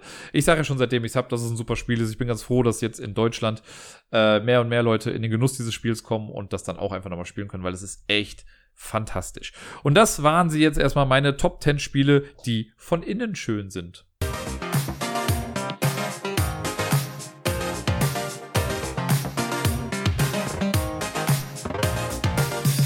Und sonst so. Ich sage euch, Leute, letzte Woche war keine einfache Woche.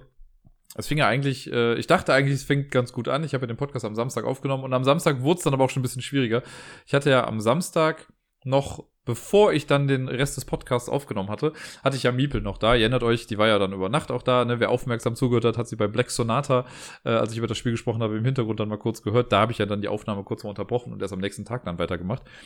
Und ja, die Kleine hat sich ein bisschen erkältet dann an dem Wochenende. Mir ist das dann schon aufgefallen an dem Samstag, weil sie so ein bisschen mehr gestolpert ist als sonst. Und ich hatte einfach das Gefühl, der ist einfach ein bisschen schwindelig die ganze Zeit. Und habe dann auch äh, Gerda gesagt, so bei der Übergabe, na, also als ich sie dann zurückgebracht habe, ich so, ja, hab das mal so ein bisschen im Blick vielleicht.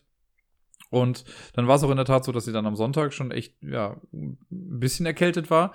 Und dann Montag, Dienstag, Mittwoch war sie echt richtig krank. Also die Augen waren super müde, sie hat nachts nicht richtig geschlafen, die Nase lief immer die ganze Zeit, sie konnte nicht richtig atmen. War halt echt. Dann natürlich auch so ein bisschen quengelig, verständlicherweise.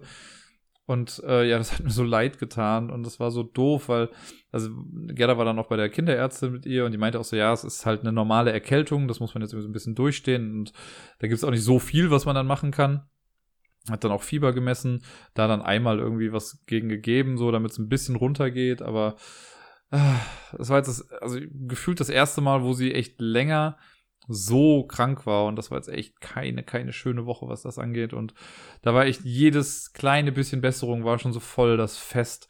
Ich habe dann am Mittwoch war ich noch bei der Apotheke und habe dann irgendwie noch so eine Salbe geholt, weil sie hat halt auch also sie wollte sich absolut nicht irgendwie die Temperatur messen lassen, egal wo, in welcher Körperöffnung, das wollte sie irgendwie nicht. Und ähm, auch so ein Nasentropfen, es war voll der Krampf, ihr das immer zu geben. Und dann äh, sind wir halt auf die Idee gekommen, okay, wenn das alles nicht geht, vielleicht irgendwas, was durch Geruch halt an sich geht, ne? Und sowas wie, ich sage so in die Richtung wie Vaporub, das soll man halt nicht nehmen bei kleinen Kindern, ne? Weil da halt so Menthol drin ist und das ist für Kinder jetzt nicht so gut. Äh, aber ich war dann in der Apotheke und habe dann dafür gefragt, gibt es denn irgendwas, was halt eben für Kleinkinder, die halt noch unter zwei sind, ähm, gehen würde. Und dann haben wir eine, eine Engelwurzsalbe bekommen.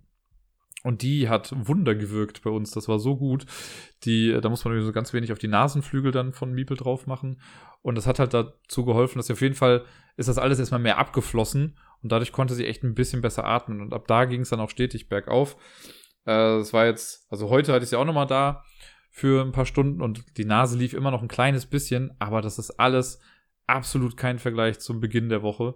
Und vor allen Dingen hat sie jetzt halt gestern und äh, heute halt auch hier bei mir dann noch so ein bisschen gepennt und äh, wenn man so eine Woche hinter sich hat, ist es echt ein schöner Anblick, sein Kind schlafen zu sehen. Und jetzt mittlerweile geht es ihr ganz gut. Sie war jetzt auch die ganze letzte Woche dadurch nicht bei der Tagesmutter. Da haben wir ja gerade eigentlich die Eingewöhnung.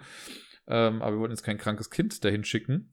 Ich hoffe übrigens, dass alle Menschen so denken und nicht ihre kranken Kinder in irgendeine fucking Betreuung schicken. Naja, äh, ab nächste Woche geht es jetzt aber dann wieder los und wir hoffen mal, dass jetzt diese Woche Pause da jetzt nicht ein zu großes Loch irgendwie reingerissen hat und dass sie sich da schnell wieder wohlfühlt, weil eigentlich lief es gerade total gut bei der Eingewöhnung.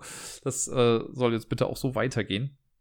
Weil bald kommt dann auch schon der Ernst des Lebens, weil jetzt ist, glaube ich, die Tagesmutter noch, ich meine, sie ist jetzt noch eine Woche da und dann ist sie erstmal eine oder zwei Wochen nochmal in Urlaub und ab dann muss es aber auch schon klappen, weil dann fängt Gerda auch wieder an zu arbeiten und ich bin ja auch arbeiten und das wird dann kritisch. Also auf der Arbeit habe ich schon Bescheid gesagt, dass es halt dann nochmal sein kann, dass ich da ein bisschen flexibler irgendwie weg muss, wenn, weil ich bin halt auch nah dran einfach und äh, momentan ist ja noch so gedacht, dass ich sie dann noch immer abholen komme. Ja, schauen wir mal, wie das dann so alles wird. Drückt mir die Daumen, dass diese Woche mit der Eingewöhnung jetzt einfach ein Träumchen wird. Aber es hat ja bisher schon eigentlich ganz gut geklappt und ich glaube, vielleicht ist noch ein, zwei Tage, um nochmal wieder reinzukommen und dann wird das Ganze schon. Naja, ansonsten hatte ich das Gefühl, also die letzte Woche ist mal wieder super flott vergangen. Das lag auch daran, also zum einen natürlich mit der Krankheit von Miepel, was so die ganze Zeit immer mit im Kopf rumschwirrte. Dann war es auf der Arbeit ein bisschen stressig, jetzt ohne überhaupt ins Detail gehen zu wollen, aber das war auch eine Woche, die mich echt mitgenommen hatte und da war ich auch froh, dass dann Wochenende war irgendwann. Und äh, ja, ansonsten habe ich noch äh, beim letzten Mal, so ähnlich wie mit dem Spielen, wo ich nicht über Pandemic The Rising Tide oder das normale Pandemic gesprochen hatte, äh, sind beim letzten Mal waren noch so ein paar Sachen, die ich eigentlich noch gemacht hatte, über die ich eigentlich noch ein bisschen sprechen wollte, aber ich habe sie erstmal außen vor gelassen, weil ich dachte, ich wollte euch nicht noch länger auf die Nerven gehen mit dieser extrem langen Folge. Ich habe übrigens nachgeguckt, es war, abgesehen von der Birmingham Baby Folge, die ich damals mit Robert aufgenommen hatte, war das die längste Folge, die ich bisher gemacht hatte, mit fast dreieinhalb Stunden oder so. Ganz schön krass. Naja, heute wird es auf jeden Fall nicht ganz so lang. Wir sind ja schon beim und so. Aber äh, genau, da sind noch so zwei Sachen. Zwar habe ich letzte, ne, was letzte Woche oder vorletzte Woche, ich wollte es einfach mal ein bisschen bewerben, denn äh, ich habe mal seit langem wieder einen, äh, so einen AIDS-Test und komplett für alle Geschlechtskrankheiten so einen Test gemacht. Passt ja auch, wir hatten jetzt am Wochenende gerade CSD. Auch das ist ja dann immer irgendwie so ein bisschen Thema. Und äh, ich finde ja immer, es gibt genug Menschen, die, glaube ich, einfach Angst davor haben, sowas zu machen äh, oder gar nicht wissen, wo man sowas machen kann. Und es gibt halt immer, es kommt immer auf die Stadt an, wo man das machen kann. Aber in Köln gibt es zum Beispiel hier so die, die AIDS-Hilfe, wo man total anonym halt auch so einen Test machen kann. Das fand ich total geil. Ähm, ich habe damals halt den, den ersten oder die ersten Tests, die ich in die Richtung gemacht habe, waren immer beim Gesundheitsamt. Auch das ist, glaube ich, irgendwie anonym, aber das habe ich gar nicht mehr so auf dem Schirm gehabt. Aber bei der AIDS-Hilfe ist es so, dass man, äh, man ruft da vorher an, man lässt sich einen Termin geben und beim Termin, bei der Terminvergabe muss man sich einen Fantasienamen ausdenken. Bei mir war es äh, ich sage jetzt einfach mal, ich sage jetzt nicht den richtigen, aber ich könnte zum Beispiel sagen, äh, jetzt fällt mir natürlich voll keiner ein. Äh, Green Lantern, weil ich ihn gerade sehe. So, sag ich zum Beispiel Green Lantern. So, dann schreiben die sich auf Green Lantern, so, dann kommst du dahin an zu deinem Termin und sagst dann, ja, ich bin Green Lantern. Und dann sagen die, ah, okay, alles klar. Und ab da wird dann dein Name ausgetauscht gegen so eine anonyme Nummer. Ne? Ich habe so einen vierstelligen Code bekommen. Dann musst du so einen Bogen ausfüllen erstmal mit deinen ganzen, was du halt alles gemacht hast im Leben. Und dann kriegst du noch ein Beratungsgespräch und kannst dann sagen, so, ich möchte die und die Tests machen. So, ich habe halt einmal so den kompletten Checkup machen lassen.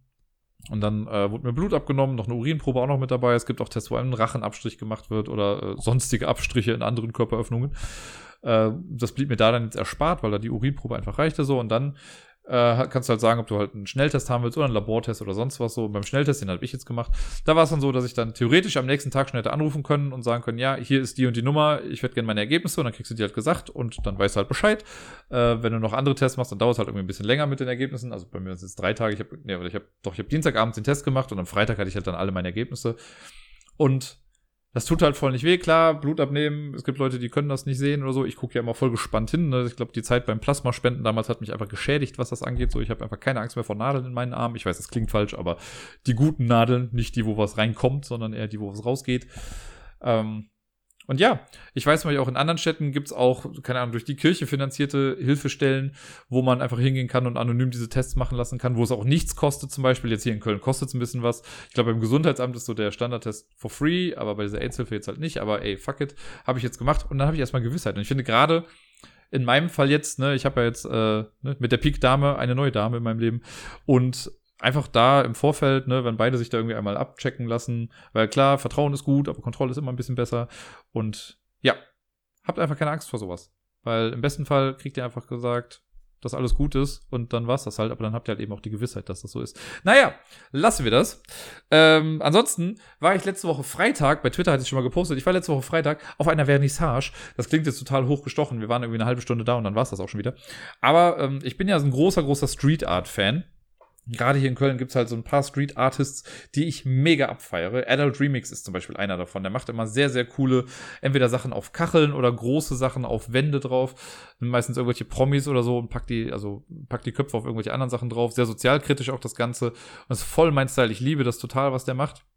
Und der hat jetzt halt eine Ausstellung gemacht in Köln im Urban Loft. Das Ganze geht noch bis zum 31.10. Äh, und da hängen die ganzen Sachen jetzt einfach an den Wänden. Die kann man sich dann angucken. Und ja, der hatte das im Vorfeld irgendwie bei Instagram auch beworben, dass er das macht. Und ich dachte so, ey, komm, einfach mal da hingehen und äh, den Typen vielleicht auch mal sehen, habe ich dann auch hi. Äh, und dann, man könnte theoretisch auch die Sachen dann kaufen da. Das ist natürlich alles sehr, sehr teuer. Es gab auch kleinere Sachen, die man kaufen konnte. Was ich immer ganz cool finde, ist, der macht halt auch so Spraydosen, wo er dann seine Sachen irgendwie drauf macht. Und die finde ich ganz geil. Also ich könnte mir gut vorstellen, dass ich irgendwann mal ein Regal zu Hause habe, wo so ein paar Spraydosen draufstehen von Street Artists, die die halt selbst gestaltet haben. Finde ich total cool. Und hier war noch das ganz Besondere für mich, dass er am Ende also nicht am Ende, aber er hatte auch schon beworben am Anfang, ja, die ersten 80 quasi, die da sind, äh, kriegen dann nochmal so eine Tüte mit oder so eine Baumwolltasche, wo ein Unique Print drauf ist. Also der hat nochmal extra ein Motiv von sich ausdrucken lassen, da selber nochmal dann einen Farbstreifen wirklich drauf gesprüht, so dass es nicht nur ein Ausdruck ist und äh, das konnte man sich dann mitnehmen. Und da wir mit die ersten waren, die da waren, so haben wir uns dann auch direkt einen noch mitgenommen. Das hängt jetzt hier, also liegt jetzt erstmal noch hier. Ich überlege noch, wo ich es am besten hinpacke. Und das Lustige ist, ich habe ja eigentlich schon was von Adult Remix und von seiner Freundin Sweets Nini, die äh, auch Street Art macht. Eine ganz andere Sache eigentlich, aber äh, trotzdem auch sehr coole Sachen. Das finde ich auch sehr gut. Von der habe ich auch Schlüsselanhänger schon hier. Und äh, die haben letztes Jahr zu Weihnachten ja den Art-Vents-Kalender gemacht. Ich meine, ich habe davon berichtet, äh, wo die dann jeden Tag in Köln irgendwie so einen Umschlag hingehangen haben, wo dann von ihr und von ihm jeweils quasi ein Blatt drin war, was sie irgendwie gestaltet haben. Und dann haben sie bei Instagram gepostet in der Story einfach nur so dieses das Ding und so in etwa einen Hinweis, wo es hängen könnte. Und wer halt zuerst da ist, hat es halt dann auch bekommen. Und seitdem ich dann davon wusste, bin ich ja jeden Morgen echt früh aufgestanden, habe mir den Wecker auf 5 Uhr morgens gestellt, weil die oft das zu der Zeit dann irgendwie auf, äh, aufgehangen haben oder gepostet haben. Und dann habe ich halt Instagram gecheckt. Und irgendwann war es dann soweit, ich weiß gar nicht mehr an welchem Tag es war, am 12. oder 13. oder so, da war das halt bei mir um die Ecke.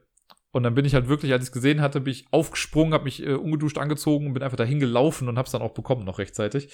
Und äh, seitdem äh, prangt das hier an meiner Tür im Wohnzimmer. Und jetzt habe ich halt quasi drei Sachen. Also das große von Adult Remix, das kleine von ihm und von Sweets Nini eins.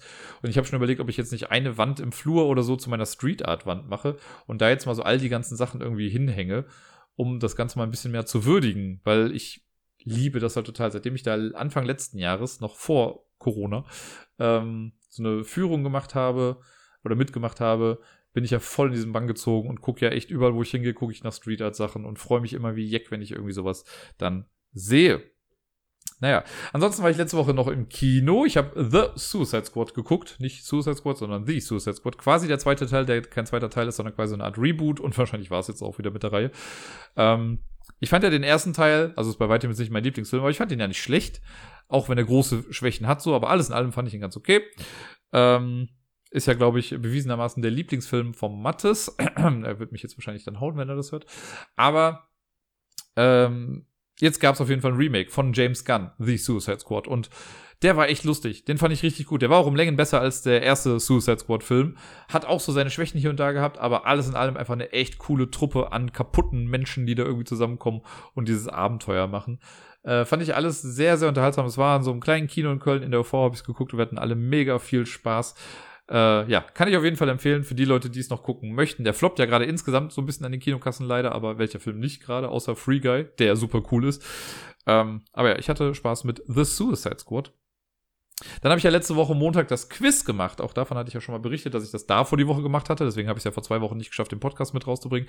Letzte Woche habe ich auch nochmal das Quiz gemacht. Und so langsam komme ich auch wieder in Fahrt. So langsam komme ich wieder an meine alten Levels ran. Ich weiß noch, beim ersten Mal habe ich noch bis 11 Uhr gebraucht irgendwie. Jetzt beim zweiten Mal war das Quiz dann schon nur noch um, also was um halb elf vorbei. Und das ist eigentlich immer die Zeit, auf die ich so poche. Also wenn ich möchte, also wenn ich das Quiz mache, möchte ich eigentlich um halb elf mit allem fertig sein, weil ich weiß, it's a working night, it's a school night. Also Leute müssen irgendwie halt früh raus am nächsten Morgen in der Regel und sind dann eigentlich immer recht dankbar, wenn es nicht so ewig lang geht. Ich weiß, dass Jameson und ich würde wahrscheinlich eher wollen, dass ich vielleicht bis elf mache, damit die Leute noch mehr trinken in der ganzen Zeit. Aber ja, ich muss ja auch raus am nächsten Tag, wenn auch nicht so super früh, aber halb elf ist dann eigentlich immer eine ganz coole Zeit. Und ich hatte das Gefühl, dass auch wieder echt lustig war. Ähm, ja, Das macht sich jetzt ganz gut. Und jetzt mache ich es halt alle zwei Wochen. Also das wird jetzt auch, ähm, also jetzt morgen oder heute für euch, äh, habe ich das Quiz nicht. Da habe ich Miepel nämlich dann nachts. Und so wird es jetzt halt immer sein, dass ich entweder Miepel montags habe oder das Quiz mache. Äh, also immer im Wochenwechsel. Was dann auch bedeutet für die Leute, die äh, aufgepasst haben, dass Lampalooza sehr, sehr wahrscheinlich jetzt erstmal nicht mehr an einem Montag stattfinden kann, weil ich halt einfach keine Zeit mehr dafür habe. Und ich habe das zwar schon mal in unsere Gruppe geschrieben von äh, Isle of Lamp, ob wir da mal nach einem anderen Termin gucken, aber irgendwie, da gab es jetzt noch nicht so die große Resonanz zu, da müssen wir irgendwie schauen. Ich fände es natürlich schade, wenn Lampalooza komplett eingestellt werden muss oder eingestellt wird. Wenn es passiert, passiert es halt. Ne? Ich finde, so eine letzte Nummer könnten wir noch irgendwie machen. Wir werden ja, glaube ich, jetzt bei Folge 49. Ich habe ja gehofft, dass wir die 50 wenigstens noch voll machen können. Oder waren wir bei 39 und jetzt kämen die 40? Ich weiß es schon gar nicht mehr ganz genau. Ich glaube, die, 40, die 39 kommt jetzt und dann kommt die 40 genau. Ähm, und so generell, also habt ihr ja vielleicht auch gemerkt, oder vielleicht auch nicht, wenn ihr nur den Podcast hört, aber ich habe ja im letzten Jahr, also so von, weiß nicht, ja, April an bis Ende des Jahres und noch so ein bisschen Anfang diesen Jahres, habe ich ja noch viel gestreamt. Das habe ich jetzt ja in den letzten, also seit dem letzten Lampelusa habe ich auch nicht mehr gestreamt und das ist jetzt schon zwei Monate her in etwa. Ähm, und auch sonst habe ich ja echt nicht mehr viel gemacht und ich glaube auch fast, das wird auch nicht mehr so wiederkommen. Einfach, weil ich auch nicht mehr so die Zeit dafür habe. Ne, das war natürlich in Anführungsstrichen einfacher für mich zu streamen, als Miebe noch komplett bei Gerda geschlafen hat. Das war ja so die erste Zeit, als sie ausgezogen sind auch, ne? Da hatte ich ja die Abende auf jeden Fall immer frei. Und auch als die noch mit hier gewohnt hatten, waren die halt dann irgendwann im Bett und ich konnte dann abends noch irgendwie streamen oder halt das tagsüber irgendwie noch ein bisschen machen. Das war alles ein bisschen einfacher.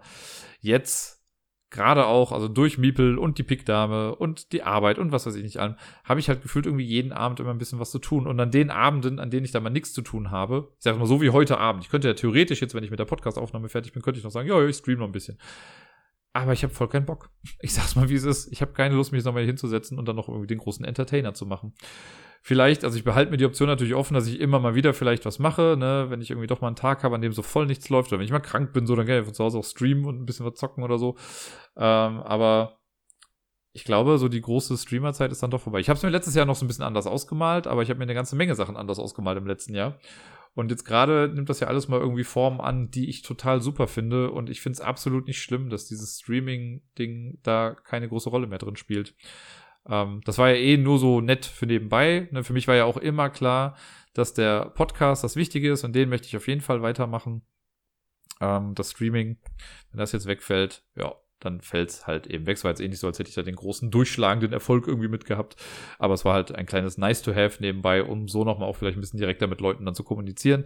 Aber das kann man über den Discord jetzt ja auch. Und ich kann ja sonst auch mal über den Discord irgendwie nochmal was streamen quasi. Das äh, sind ja alles noch Optionen, die ich dann noch so habe. Yo. Und damit bin ich quasi fast am Ende. Ich wollte noch sagen, ich habe in den Ferien ähm, und ich glaube auch kurz davor, habe ich auch noch so ein paar Hörermails bekommen. Stellenweise auch von Leuten, die mir vorher noch nie geschrieben haben. Und ich wollte einfach mal auf diesem Wege, weil ich habe, ich muss gestehen, ich habe in den Ferien auch leider voll keine E-Mails beantwortet. Ähm, was nicht heißt, dass ich euch doof finde oder so, sondern ich habe mir halt wirklich einfach diese Auszeit gegönnt und ich muss jetzt gerade erstmal so langsam wieder reinkommen. Jetzt hatte ich erstmal auf der Arbeit viel zu tun so und da habe ich genug mit E-Mails beantworten zu tun. Aber so nach und nach werde ich mir jetzt auch an die Sachen dann wieder dran setzen.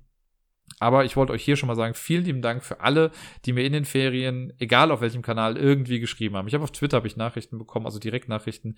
Auf Instagram hatte mir jemand geschrieben, auf ähm, ja, Facebook nicht, aber ja, per Mail noch so oder um Discord auch, da habe ich dann immer wieder Nachrichten bekommen. Also vielen lieben Dank für alles, was ihr mir so schreibt. Das sind echt super schöne Nachrichten, die ihr geschrieben habt. Ich bin immer froh, wenn da hat jemand wieder geschrieben, dass ich halt nicht nur irgendein Podcaster bin, sondern dass sich das so anhört, als würde man irgendwie einem Kumpel irgendwie zuhören während der Autofahrt. Da geht mir das Herz bei auf, wenn ich sowas lese und höre. Also, Dankeschön. Schreibt mir gerne weiter Mails. Äh, ich werde nicht immer schnell antworten, das kann ich nicht versprechen, aber ich werde irgendwann antworten. Und äh, ja, danke an euch. Dann, äh, jetzt habe ich es gerade einmal kurz erwähnt, aber ich mache mal kurz den Hinweis hier. Äh, es war jetzt schon so, dass ich im ganzen letzten Jahr mit Instagram so ein bisschen auf Kriegsfuß stand, weil die mich ja irgendwie geblockt haben, warum auch immer. Ähm, und das hat sich ja nicht gebessert. Also ich kann zwar Bilder posten, aber ich konnte nichts runterschreiben. Und ich konnte im Profil bestimmte Sachen nicht mehr ändern und so. Und das war so ein bisschen nervig. Und dann habe ich ja schon, ich glaube, Ende des Jahres oder Anfang dieses Jahres habe ich ja einen Post irgendwie abgesetzt von wegen, ja, äh, wahrscheinlich werde ich den dann bald mal löschen und einen neuen starten. Und äh, das habe ich jetzt gemacht. Ich habe jetzt heute, als Miepel geschlafen hat, habe ich mich mal dran gesetzt und ich habe den alten Ablagestapel Instagram-Account. Der ist jetzt einfach gelöscht, der ist jetzt weg, den gibt es nicht mehr. Da waren zwar über 2000 Bilder drauf, über 1200 Follower und was weiß ich nicht alles. Alles weg, alles gelöscht. Ich habe jetzt auch kein Backup oder so gemacht, weil ich mir dachte, ich fange jetzt einfach mal von vorne an. Ich baue alles nochmal von vorne neu auf. Der Account äh, heißt Fotostapel momentan, äh, weil Ablagestapel geht, wenn überhaupt, erst wieder in einem Monat und dann mal gucken, ob ich überhaupt auf Ablagestapel gehe oder bei Fotostapel bleibe oder so. Aber auf jeden Fall, der Fotostapel ist es gerade. Wer also auf Instagram ist und Bock hat, mir dazu folgen, kann das gerne tun. Wer nicht, muss das nicht machen. Ich werde halt nach wie vor einfach nur Bilder von äh, Spielen posten, die ich so auf dem Tisch habe oder hatte und dann irgendwas auf Englisch dazu schreiben. Vielleicht nochmal hier unter Stories. Ich habe es ja immer so gemacht eigentlich, dass ich dann in die Stories so Street Art Sachen noch reingepackt habe. Aber mal gucken, was ich jetzt dann da so mache. Dies nur so als kleiner Hinweis nebenbei. Das soll's für heute gewesen sein. Ich wünsche euch allen einen wundervollen Start in die Woche. Ich hoffe, euer Montag ist gut. Ich hoffe, das Wetter wird insgesamt was besser. Hier in Köln war es jetzt ein bisschen regnerisch die letzten Tage. Ähm, auf dass ihr alle gesund bleibt, ne? wie ich beim letzten Mal, glaube ich, auch schon gesagt habe, bleibt positiv in Gedanken und negativ im Rachen. Spielt viel und bis dann.